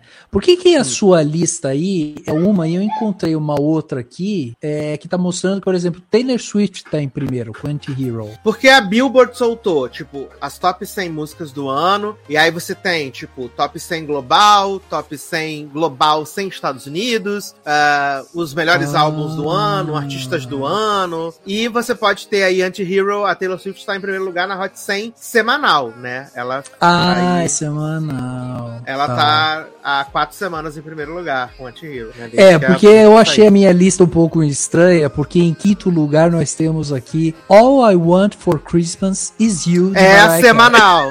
É semanal. É a Hot 100 semanal essa. E em quinto lugar, daí você foi falando, fui tentando acompanhar aqui, eu falei, ué, tem alguma coisa É, não, errada. aquela ali são as do ano, né? As Hot 100 do ano. Essa daí é Entendi. semanal, que Mariah Carey está chegando aí rumo ao topo do primeiro lugar, né? Que ela sempre fica aí no primeiro Uhum. lugar, né? Ah, ó, notícia quentinha, acabou de sair aqui, hein? Michael Gandolfini entrou para o elenco de Daredevil, né? Born Again aí, a nova série Disney Plus. Entrou para o Olha. elenco, né? Ele que era o. Ele fez o, o jovem Tony Soprano nesse, nesse minissérie, o filme que eles fizeram aí, Os Santos de New, New, New York, né? Eu não vi que eu não Uhum. gosto de Soprano, né, gente? Você não gosta? Não gosto. Cara, eu nunca vi, você acredita? Olha aí, tá, tá tudo certo. eu não tô ofendendo ninguém. Não, é que eu fiquei surpreso porque a maioria das pessoas que eu conheço, nossa, sopranos, é tipo, sei lá. Eu, eu, tô, eu quebro paradigmas. É. Eu quebro Não, paradigmas. tenho que confessar aqui pra nossa audiência o seguinte: eu fui assistir com meu coração aberto The Crown. Fui lá, coloquei na Netflix, feliz. Falei, vou assistir The Crown. Assisti os dois primeiros episódios e aí esqueci. Esqueci simplesmente que The Crown existia. Passou um Isso. tempo, eu falei assim: não, pô, tem que continuar assistindo The Crown. Eu tinha achado até legalzinho os dois primeiros. Aí comecei a assistir, assisti mais dois episódios no quarto. Aí, quando terminei o quarto episódio, eu falei: cara, não dá. Série é muito arrastada. É muito arrastada. Aí mandei uma mensagem pro meu colega Daniel Cury. Perguntar, porque o Daniel Cury adora essa série, entendeu? Falei, "Viu? The Crown. É, falei, viu, essa série aí melhora ou não melhora? Daí ele demorou pra responder. Enquanto ele não respondia, eu mandei uma mensagem pra Edu Sasser, do The Sasser Show. E falei, falei, Edu, você já assistiu essa série? Ela melhora? O Edu me deu o seguinte diagnóstico: não melhora, eu abandonei. Que ela segue modorrenta. É isso. Aí eu abandonei. Aí quando o Daniel me respondeu, eu já tinha tomado minha decisão. Então não deu nem Muito tempo que de bem. defender. Muito que bem. Parabéns. É isso aí, mesmo. É, porque eu já tinha achado ela arrastada. Meu, demorou quatro episódios e a mulher ainda não tinha sido coroada. Eu falei, que que é isso? que que é isso? A vida Como é muito assim? curta. É, e, a- e as discussões é tipo, ah, eu gostaria que você estivesse coordenando a minha coroação. Ai, mas eu não quero coordenar a sua coroação. Ai, mas tem que, tem que coordenar. Ai, mas não posso. Ah, gente, não dá, né? Dá, Ah, eu dá. Parei. E aí, antes da gente passar aqui pro nosso bloquinho de o que assistimos, né? O TV Line fez uma listinha com as 20 melhores séries de 2022, né? E aí eu vou dar uma passada aqui, vamos ver se a gente deu uma olhada, né? Se a gente concorda ou discorda, né? Em vigésimo lugar, nós temos a segunda temporada de Chonk, né? Que é o Chuck, na verdade. É... que é um... Essa série é um grande marco, é um cristal da TV atual. Eu amo essa série, né? Eu amo essa série do Chuck. E essa segunda temporada foi, assim, outro nível de insanidade. Eles fizeram um link com o filho do Chuck, né? É, é, a, a temporada acaba culminando com o Chuck verse todo, né? A gente tem o Andy dos primeiros filmes, tem a noiva do Chuck, o filho do Chuck, tem a, a menina que sobreviveu no- na maldição de Chuck, o culto de Chuck. É assim, o Megazord da tosquice e, e é apenas incrível, maravilhosa, tudo pra mim, velho. Eu Boa. amo demais. Eu, eu não conhecia até esse momento. Não conhecia a série do Chuck? Não conhecia, não conhecia. Mas você gosta de Brinquedo Assassino? Já gostou algum dia na sua vida? Sempre achou Não. tosco? Sempre achei tosco. É isso. Se você acha tosco, não vale perder tempo assim. Porque, Entendi. como é o, é o Dom Mancini, né? O dono dos direitos do Chuck original, ele Aham. faz a tosquice que a gente tá acostumada desde 1980 e bolinha. Né? Entendi, entendi. É Uma maravilhoso. nostalgia total. to- Total. E ele atualizando, né? Ele faz. é, é, ele faz. Tem um programa que ele faz que ele é um conto de Cautionary Tale. No último episódio da temporada, é um episódio temático de Natal, né? Aí ele canta aquela musiquinha, né? É, não sei o que, meu amor me trouxe. Aí ele vai contando. E aí ele vai contando na música todas as mortes que tiveram na temporada. Nossa. É maravilhoso, assim. É maravilhoso. Pra quem gosta dessa bobeiragem, é sim. O must apenas. Creme de la creme. É, tá em vigésimo. Tomara que tenha a terceira temporada. Em 19 lugar, temos Minx, que tá na HBO Max. Essa é uma série que eu não vi, só vi o primeiro episódio, que é da moça que abre uma revista de putaria masculina nos anos 70. Exato. Né? é. E meus filhos que já viram disseram que é muito engraçado. Ah, é tipo uma sitcom, será? Não é, é, um, é uma dramédia. Ah, uma dramédia. Uma dramédia, né? Certo. Mas meus filhos que viram falaram que é muito engraçada. Mas eu não, não mexo com essas coisas, né? Não conheço também, vou ficar devendo Glória Pirização total aqui. Essa tá na, na HBO Max, tá? Sim, sim. Ah, em 18 lugar tem a segunda temporada de Industry.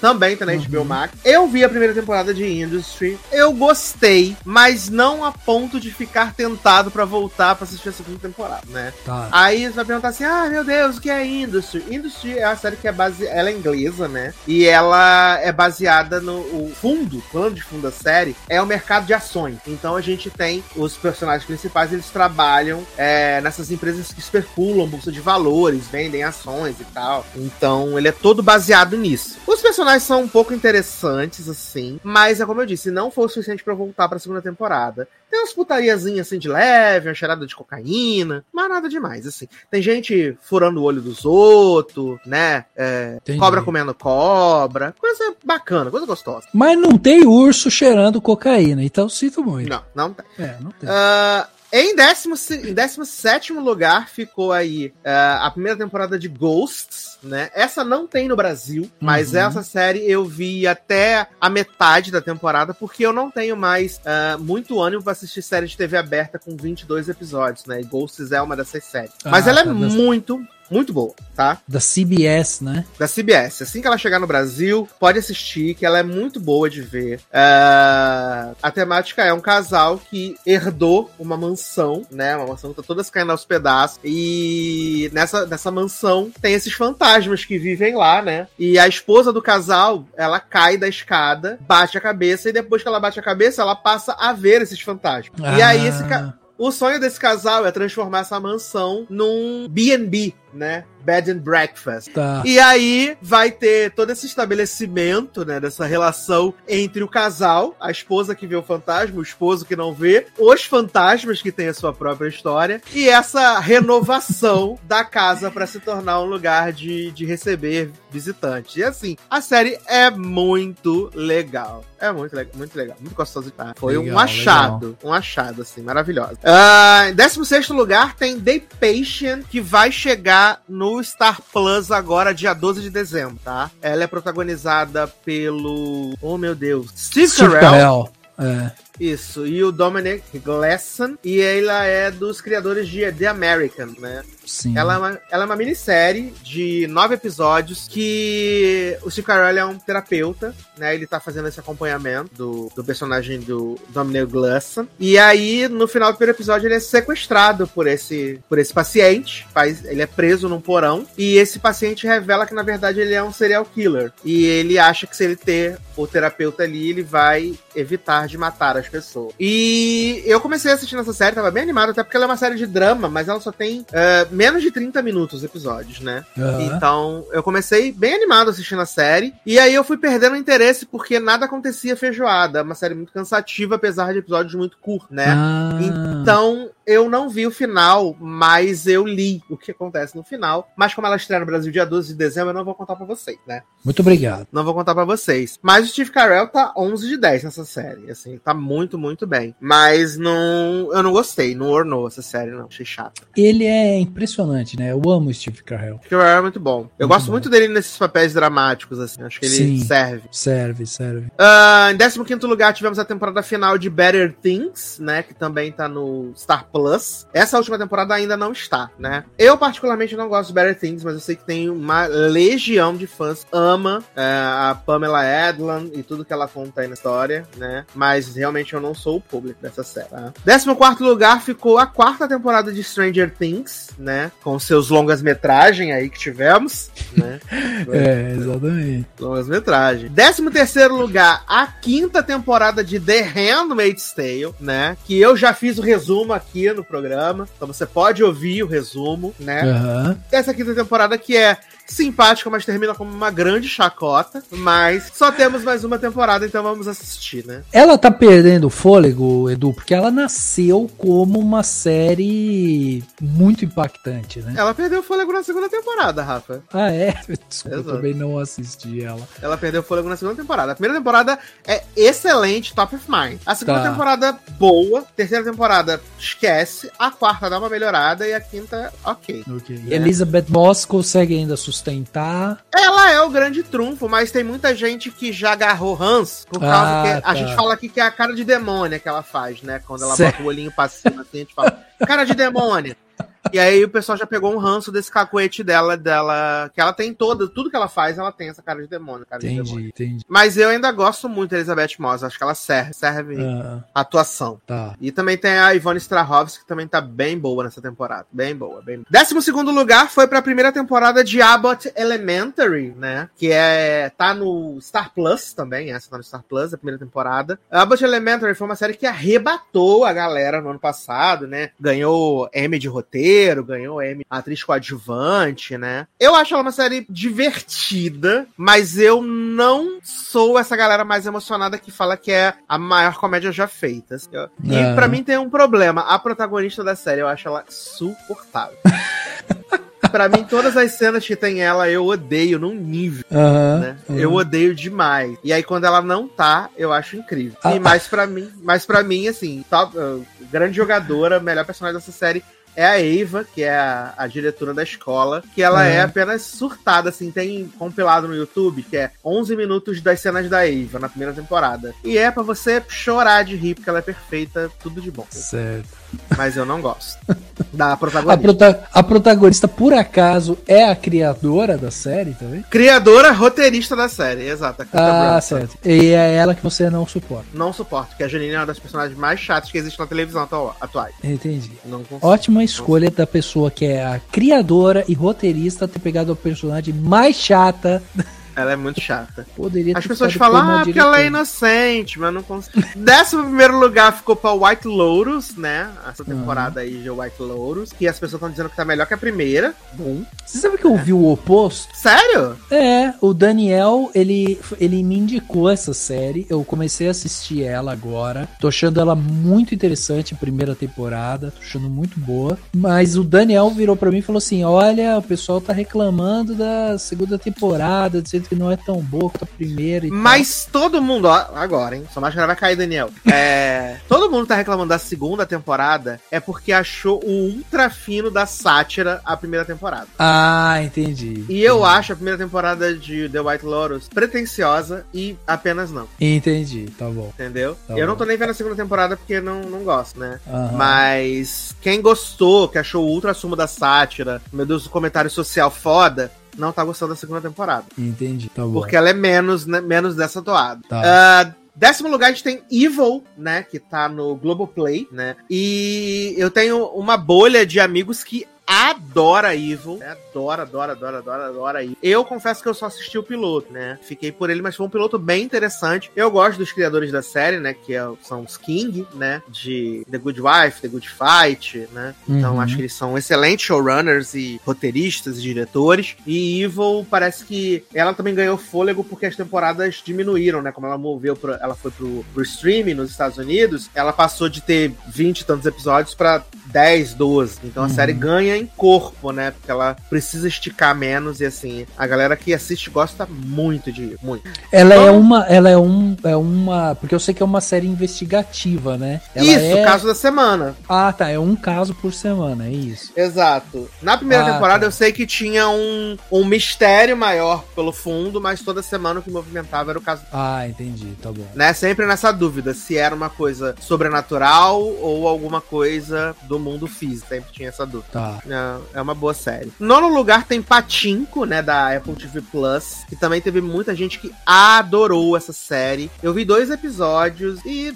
não é para mim, não me pegou. Achei uhum. uma série super bonita, bem feita, né, mas eu não, não é para mim eu não sou o público da né, que é uh, a família japonesa, né, em duas eras, né, passado e nos tempos atuais. E aí a gente vai, tem até a vovó Minari, né, a vovó Minari tá nessa série. Aham. Tô me olhando nessa série, mas realmente não é pra mim. Mas eu teve sei que tem gente que adorou essa série. O oitavo lugar ficou pra Heartstopper, né? Que foi realmente um achado a primeira temporada de Heartstopper. Eu já vi três vezes, né? A primeira temporada de Heartstoppers e Ah, é li todas e li as HQs, é. Olha aí. As HQ? Ela tá na minha lista da Netflix aqui, mas eu não comecei ela ainda. Ah, e gente. é, tô bem, tô bem curioso, na verdade, pra assistir. É muito fofa, meu Deus! é muito fofa. Vou, vou ver, vou ver. Muito, muito, muito fofinha. Só E tem uma as HQs. temporada, né, Edu? Uma temporada, oito episódios, todos eles com menos de 40 minutos. É supra-sumo da delícia. Mas vai ter segunda temporada? Não? Vai, eles estão filmando. Ah, tô filmando. Estão filmando. Eu tô muito ansioso. O Eu duro consegui- de você lançar uma série que faz tanto sucesso assim é manter a, a batida, né? Pra, pra Exato. segunda, né? Mas se eles forem super fiéis, como na primeira temporada, eles são muito fiéis a HQ, e eles fizerem isso na segunda, na segunda temporada, assim, Tá, o arco da segunda temporada é maravilhoso que eles se fazem em Paris. Então, tá, né, vai ser Aham. tudo, vai ser tudo. tá bom. Empolgado. Tá bom. Percebi, percebi. Empolgado. Sétimo lugar ficou a quarta temporada de The Boys, né? Quarta não, terceira, gente. Terceira temporada de The Boys. Que eu sou o público assim. Eu vejo The Boys por osmose. Ah, mas eu não tá. sou o público que acha The Boys essa grande sátira, né? Que é a série mais genial que já fizeram. Porque pra mim, The Boys tem pontos legais, mas no geral ela é uma série rasa. Sim, Ai. também acho. Eu acho. Eu acho que ela é rasa, mas ela tenta transparecer ser mais do que ela é. E tem gente, muita gente que cai nesse, nesse plot. É, eu gosto de The Boys, mas também não sou, nossa, é a melhor série já feita e tal. Inclusive, eu achei que essa última temporada eles deram uma caidinha, assim, sabe? É, Uhum.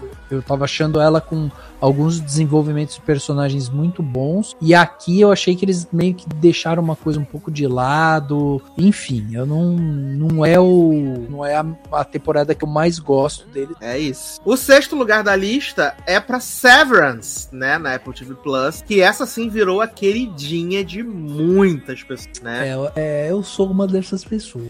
É, isso. E eu sou uma das pessoas que não fui pego pelo bichinho de Severance, né? Eu vi o piloto, achei bem cansativo e Aham. fiquei por ali. Aí meus amigos disseram assim: ah, a partir do quarto episódio fica irresistível e tal. Mas o problema é passar até o quarto episódio com os episódios, tipo, um episódio de uma hora, né? Sim, sim. É muito difícil pra mim. Olha, Mas- eu vou te falar que é quando as pessoas falam isso, geralmente que elas vêm, vão tentar defender a série falando, viu, dá uma chance pra ela até X episódios, eu acho que daí você já perdeu, entendeu? Tipo, você já Uhum. perdeu aquele espectador.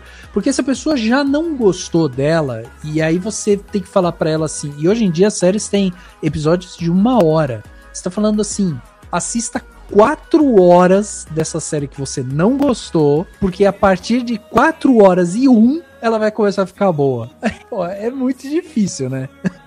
E assim, gente, não. Eu acho que as pessoas precisam parar de fazer episódios de série com uma hora de duração, gente. Não precisa. Eu também acho que não precisa. O que eu gosto de Severance, que eu que assim, foi o que mais me chamou a atenção. Pra mim, é a série pegou desde o começo assim, porque eu fiquei muito curioso com a mecânica, né? De como Uhum. que, que funciona ali e tal. Mas tem uma outra coisa que, que me chamou a atenção, que é a seguinte. Eu gostei muito da atuação do Adam Scott, porque ele faz um mesmo personagem em dois ambientes diferentes. Eu acho isso muito complexo, né, de se ver. E eu adoro também a personagem da Patrícia Arquette. Patrícia, Patrícia Arquette, inclusive, eu acho ela espetacular, assim, como atriz, né? Ela tem uma sobriedade no que ela tá fazendo, que são poucas as atrizes que vêm. E gostaria de deixar um asterisco aqui pro John Torturo, que... John Torturro, né? Com dois R. Que faz um personagem também interessantíssimo, assim, na série. Ele tem um crescente ao longo da série que chama muito atenção. Então, assim, é, tudo isso foi, foi me prendendo à série. Percebe, né, Edu? Essa foi uma que eu vi, por isso eu consigo falar um pouco mais. Tudo bem, gostou. E gostei, isso eu gostei. A próxima eu já não sei qual é. Então, em quinto lugar, a gente tem Reservation Dogs, né? Que a primeira temporada tá disponível no Star Plus. E uhum. essa série é A Plus também. A série é muito boa. Muito boa. Muito boa. É do Taika, né? É o Taika é produtor, né? Uhum. E ela tá na segunda temporada já, já foi ao ar, inclusive, segunda temporada, mas ainda não tá disponível no Brasil. Uh, que são de quatro jovens, né? Que vivem numa cidade que é basicamente formada por pessoas de uma reserva indígena, tá. né? E é uma cidade super pobre, com várias necessidades. E a gente vai acompanhando a jornada de amadurecimento desses jovens, né? Que se identificam como os, os Reservation Dogs. E assim, é uma série tão bonita, né? E esses protagonistas, mesmo sendo tão jovens, eles entregam tanto que é assim, impossível você não se apaixonar por eles. E você ri com eles, você chora com eles. E é muito legal, assim, de verdade. Muito legal. É uma das melhores séries do ano, com certeza. Vou colocar na minha lista. Tá, super vale. Quarto lugar, a gente tem Barry, né? Que voltou aí pra, pra terceira temporada. Que o pessoal também pagou super pau. Mas essa é uma série que não me pegou. Nunca me pegou, não? Barry. Não. Olha que interessante. Eu... Eu acho isso muito interessante, porque o Daniel falou que essa série é genial. Essa palavra tá sendo usada muitas vezes. Ela tá na minha lista aqui porque o Daniel falou tão bem dessa série que eu falei, bom, então eu vou ter que assistir, né? E... Eu acho que a premissa é curiosa. Né? Sim. Né? Eu acho que a premissa é curiosa, o fato do, do assassino querer se tornar ator e tal. Mas é, é que eu tô amargo, né? Meu coração já foi. Já... Mas, viu, quando você não gosta, tipo Barry, você, tipo, você se obrigou a assistir a primeira temporada inteira, por exemplo? Não, eu assisti só um episódio. Ah, tá. Boa, é isso. É. Assisti só um episódio. Eu aprendi nessa minha jornada de seriador é. a não ficar insistindo muito, muito tempo com coisas que não me trazem nenhum tipo de retorno emocional. Tá, tá. Entendeu? Entendi. Então eu não insisto. Não gostei? Talvez eu veja um segundo episódio. Se nesse segundo episódio não me pegou, acabou, chega. Uhum, não uhum. vou ver mais. É isso. No caso, é, é e, Isso é uma coisa, é um exercício que a gente tem que fazer mesmo, né, Edu? Porque a, assim, a gente às vezes se obriga, inclusive, para fazer parte do hype, né? Exato. Já tive esse tempo, uhum. né? De ah, tá todo mundo vendo, preciso ver, senão vou ficar fora da conversa. Agora, gente, posso ficar fora da conversa, tudo certo. Vou, vou sobreviver. É isso. Aqui está duas pessoas que não foram ao CCXP. É isso, mundo. Eu vou, eu vou sobreviver. Eu vou sobreviver a, a, ao hype, gente. É isso. É Entendeu? isso. Boa, boa. Como. E aí vamos para o pódio, né? Então, medalha pódio. de bronze Sim. para Endor, Disney Plus, né? Sim. Que realmente eu vi muita gente falando maravilhas da série, mas é como eu já disse mais cedo no programa, né? Eu não tenho essa fixação com Star Wars, né? É, vi lá o Rogue One, né? Já sei que ele morre no final. Então, né, gente? Olha, eu assisti Endor e vou te falar que foi a melhor série que eu Olha vi até agora de Star Wars. É, foi Olha a melhor, foi que mais me pegou. É, pra mim foi. Mas, Mas assim, ó. Star Wars também tá fácil. É, né? pois é, pois é. Eu não, eu não sou daqueles que eu assisti a série animada de não sei o que. Não, não, não assisti, cara. Eu tentei assistir algumas dessas que estavam saindo no, no Disney Plus. É, algumas, tipo, por exemplo, o do Obi-Wan, eu uhum. assisti e achei qualquer coisa, assim. Tipo, não, não achei é nada ruim, demais. Vamos falar a verdade. É, é, mas Andor tem uma, tem uma coisa um pouco diferente, assim, que a drama, o, o drama, né, que é construído ali que eu gostei mais. É não tem aquela coisa de ficar falando de Jedi, de, de sabre de luz, de Darth Vader e tal. É um, um dos aspectos que eu mais gostei de Endor foi justamente o aspecto político, porque uhum. você vê a construção do Império, né? O Império se formando cada vez mais forte e ele cada vez mais se sobrepondo à vontade das pessoas. E aí o Endor surge quase como um, um cara é, antissistema, assim, que tá tentando sobreviver a isso, entendeu? Então, essa parte política foi a que eu mais gostei de Endor, assim. E aí, essa coisa de não ter também todo esse nhenhenhé da família Skywalker e tudo mais, foi é. Esse nhenhenhé, eu amo.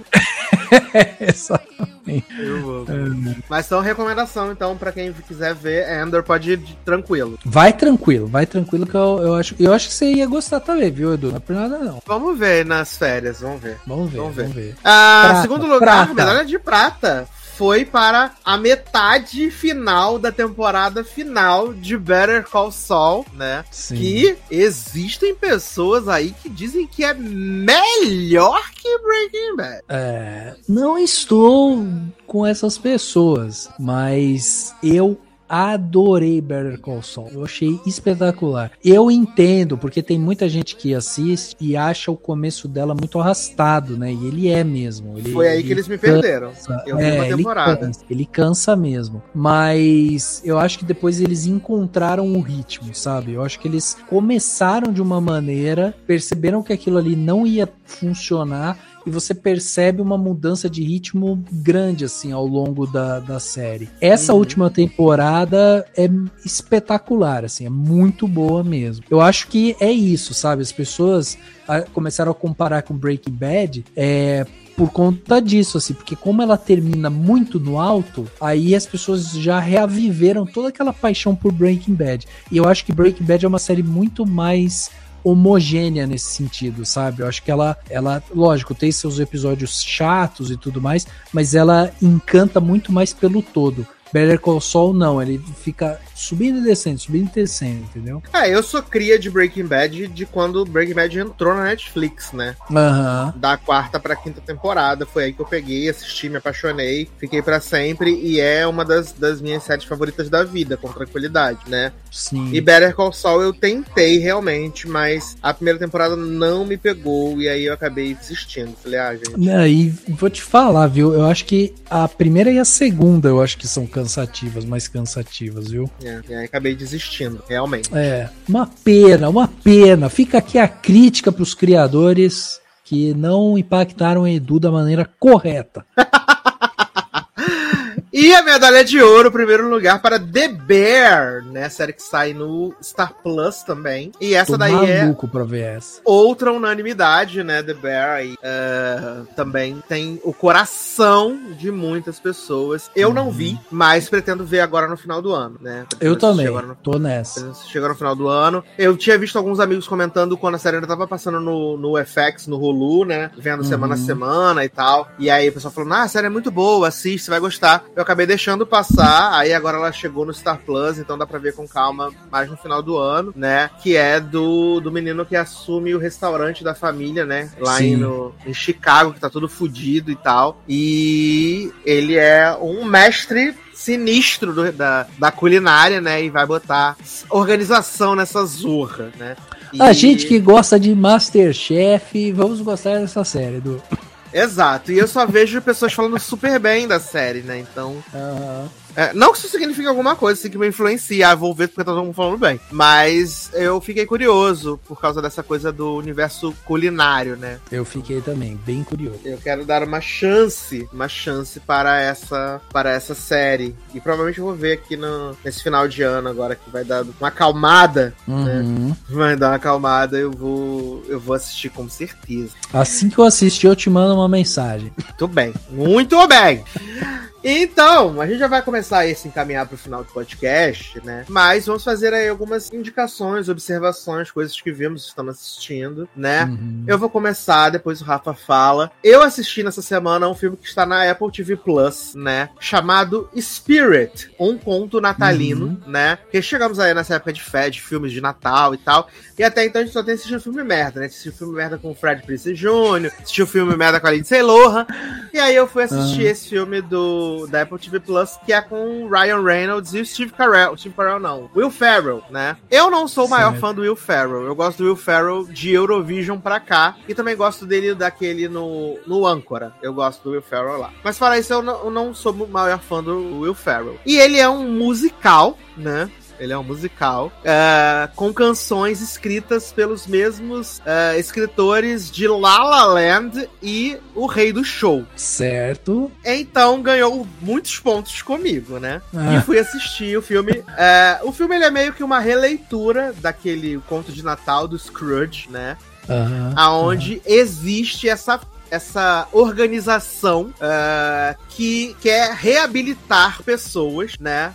Reabilitar pessoas na época do Natal. Então, o Will Ferrell, ele é o espírito do Natal presente. Aí a gente tem o espírito do Natal passado, do Natal futuro, tem as pessoas que fazem o research da vida dessa pessoa, a pessoa que, as pessoas que trabalham na produção para montar os cenários né? E uhum. a cada ano eles tentam reabilitar uma pessoa que vai poder impactar a vida de outras pessoas ao ter a sua vida reabilitada. E a pessoa que entra no target desse ano é o personagem do Ryan Reynolds, que tem uma empresa de RP e que ele, ele é especialista em fomentar crise, né? Uhum. Ele é especialista em fomentar crise. Até a crise que tem nesse no, no filme, no começo do filme, é que ele fomenta, ele tá trabalhando para os dois lados, né? Dos que são a favor das árvores de Natal verdadeiras contra os que são a favor das árvores de Natal que são de plástico. E ele tá trabalhando para os dois lados e criando essa competição e rivalidade e mandando fazer hashtag, né? É, é isso. Então, ele, ele recebe o selo de irrecuperável, que ele não tem condição de ser recuperável. E o Will Ferrell coloca essa missão para ele de recuperar o Ryan Reynolds, né? Uhum. E aí ele começa o seu plano, né? Eles passam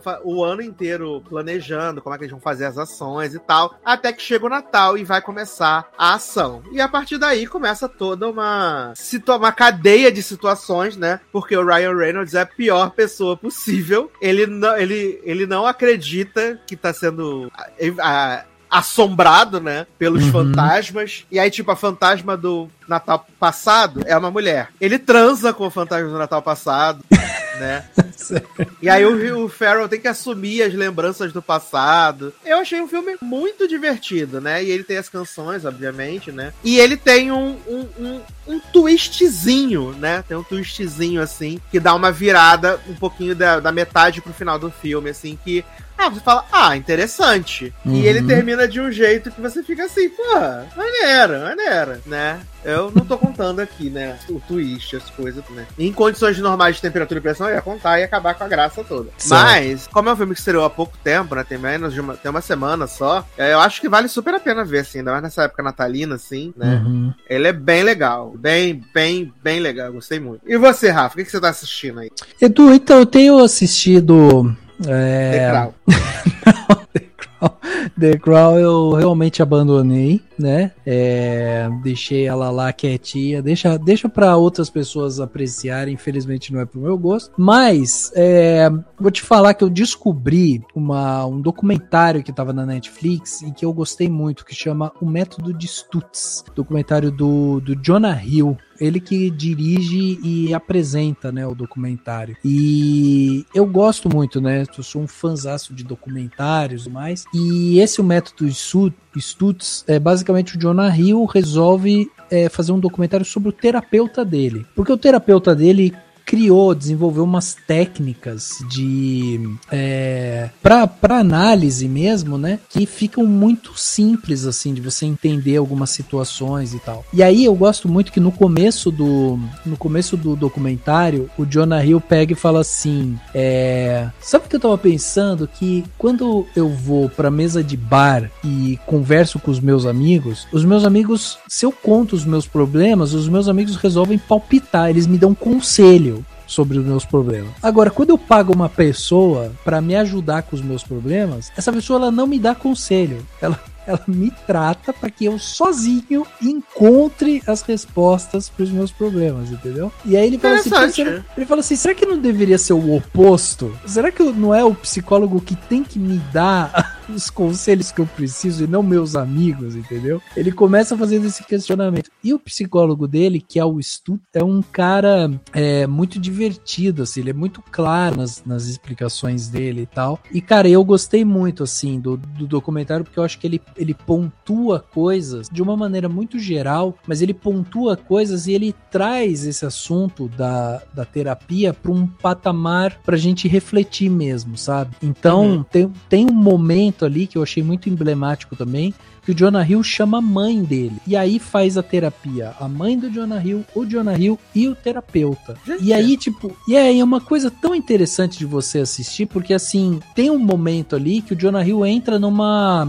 numa crise existencial sobre o documentário, sabe? Porque tem momentos que o, o, o, terapeuta conversa com ele e ele fala assim: não, não, não, não quero falar sobre isso porque o documentário não é sobre mim, é sobre você, é sobre seu método. E aí tem um momento que ele percebe que, cara, eu falar sobre mim é falar sobre o seu método, porque eu, eu consumo o seu método. Então o Jonah Hill passa a falar também sobre ele.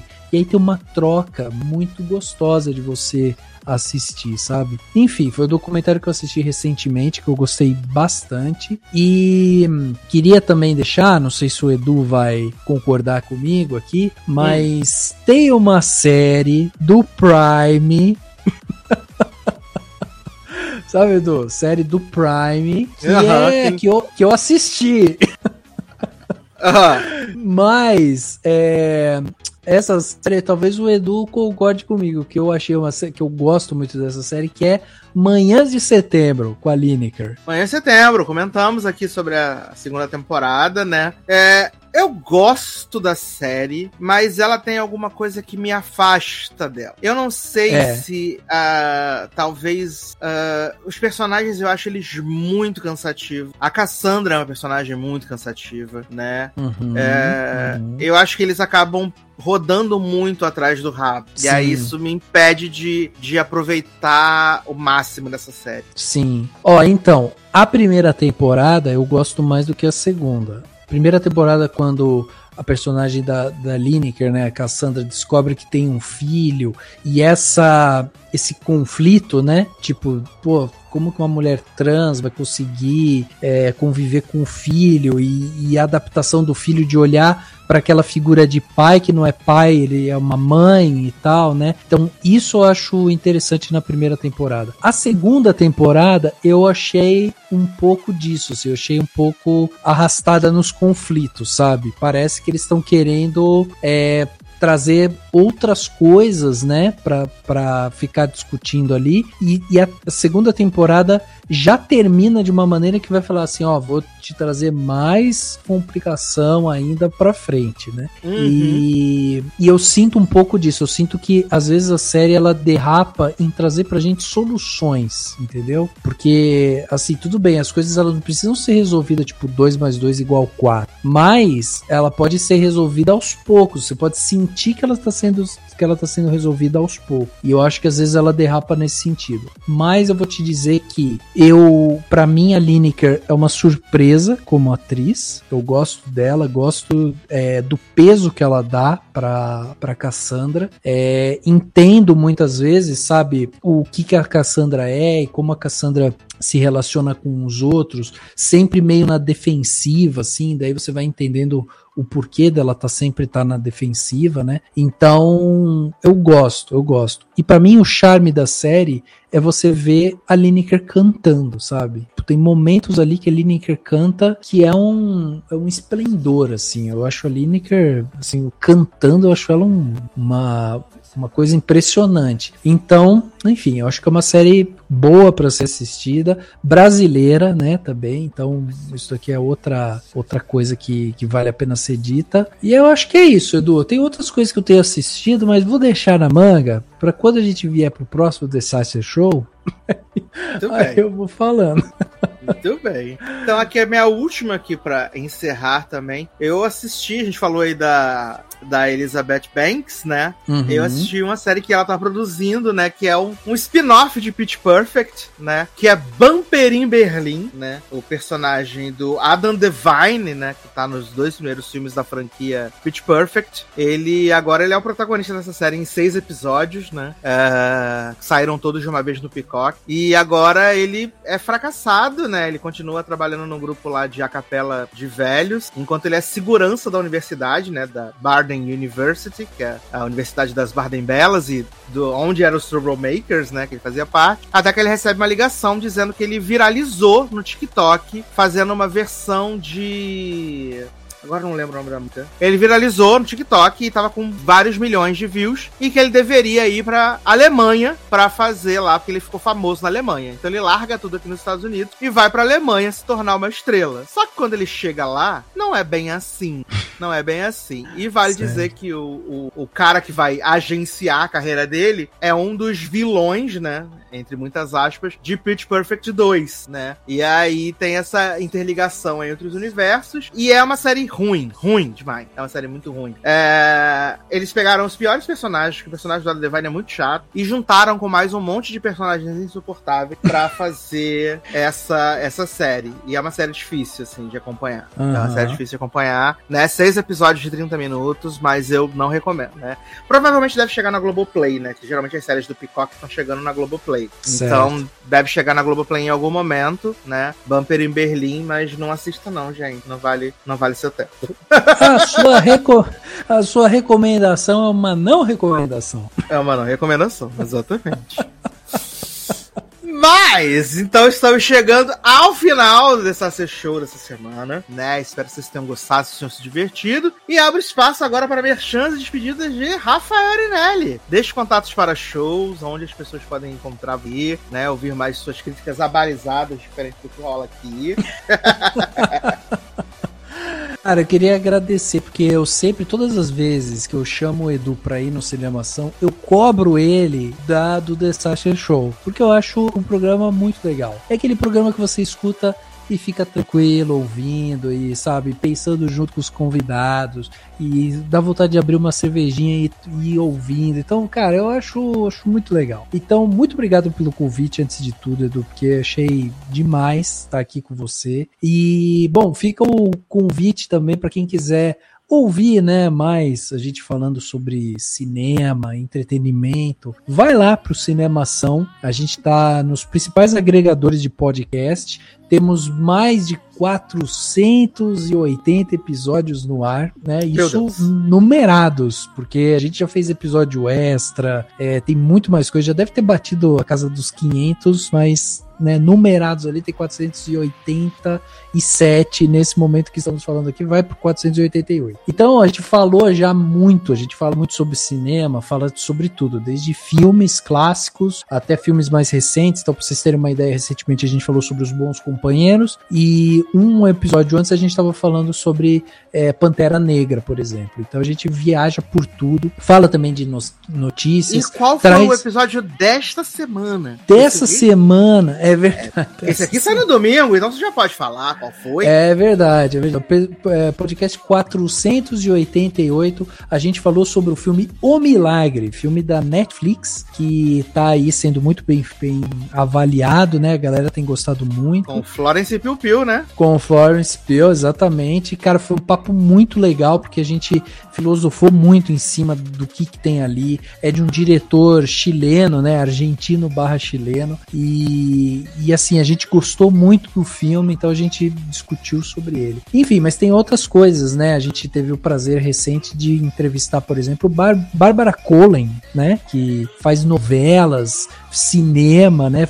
é a Bárbara, a personagem da Bárbara, que apresenta pra gente Bacurau, por exemplo. É com ela que a gente entra dentro do caminhão e chega até Bacurau, né? Então, a Bárbara nos deu essa gentileza de bater esse papo com a gente. Conversamos também com Gautier Lee, né, uma diretora roteirista que, que tem né, ganhado prêmios, está lançando curta. Cara, é um papo muito legal, assim. Então, enfim, tem muita coisa bacana. Fica esse convite.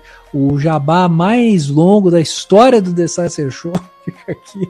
Mas eu queria deixar esse, esse convite para vocês irem lá, dar um oi pra gente, falar vindo The Show. E aí a gente vai ler seu comentário aí na, no, durante os podcasts. E de novo, muito obrigado, Eduzinho. Sabe que eu adoro gravar com você, sou seu fã, adoro você, adoro a maneira como você conduz os, os seus programas e espero que temo, tenhamos vida longa e próspera pro The Sacer Show e para todo lugar. Né? Ai, teremos sim, teremos sim. Muito obrigado, Rafa, por ter aceitado aí, né, os convites, né, para se aventurar num programa sem pauta. Uma aventura, teve coisa ali que eu não soube comentar muito, né? Mas é, anotei, anotei. Mas deu certo, talento, entendeu? Deu É. certo, deu certo. Só de saber que o Billboard tá trazendo Mariah Carey de novo já me fez a noite hoje. Olha aí, ainda ficou sabendo sobre a Pedro Anitta. Coisas maravilhosas, coisas É, incríveis. exatamente, exatamente. Isso aí.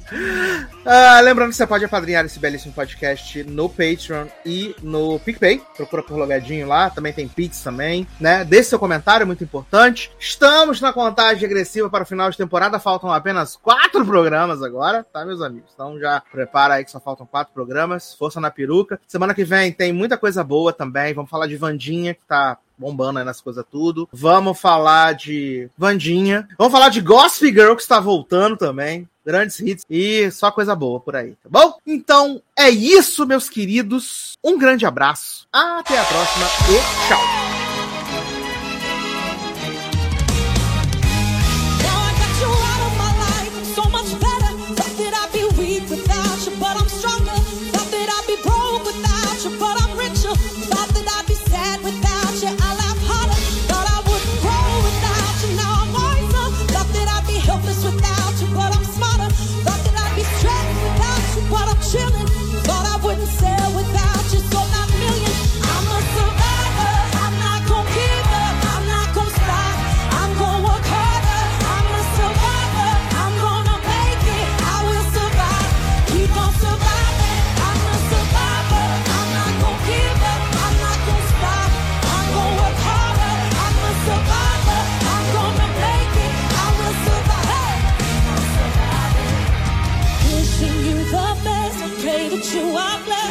Much success, no stress, and lots of happiness. I'm not gonna blast you on the radio.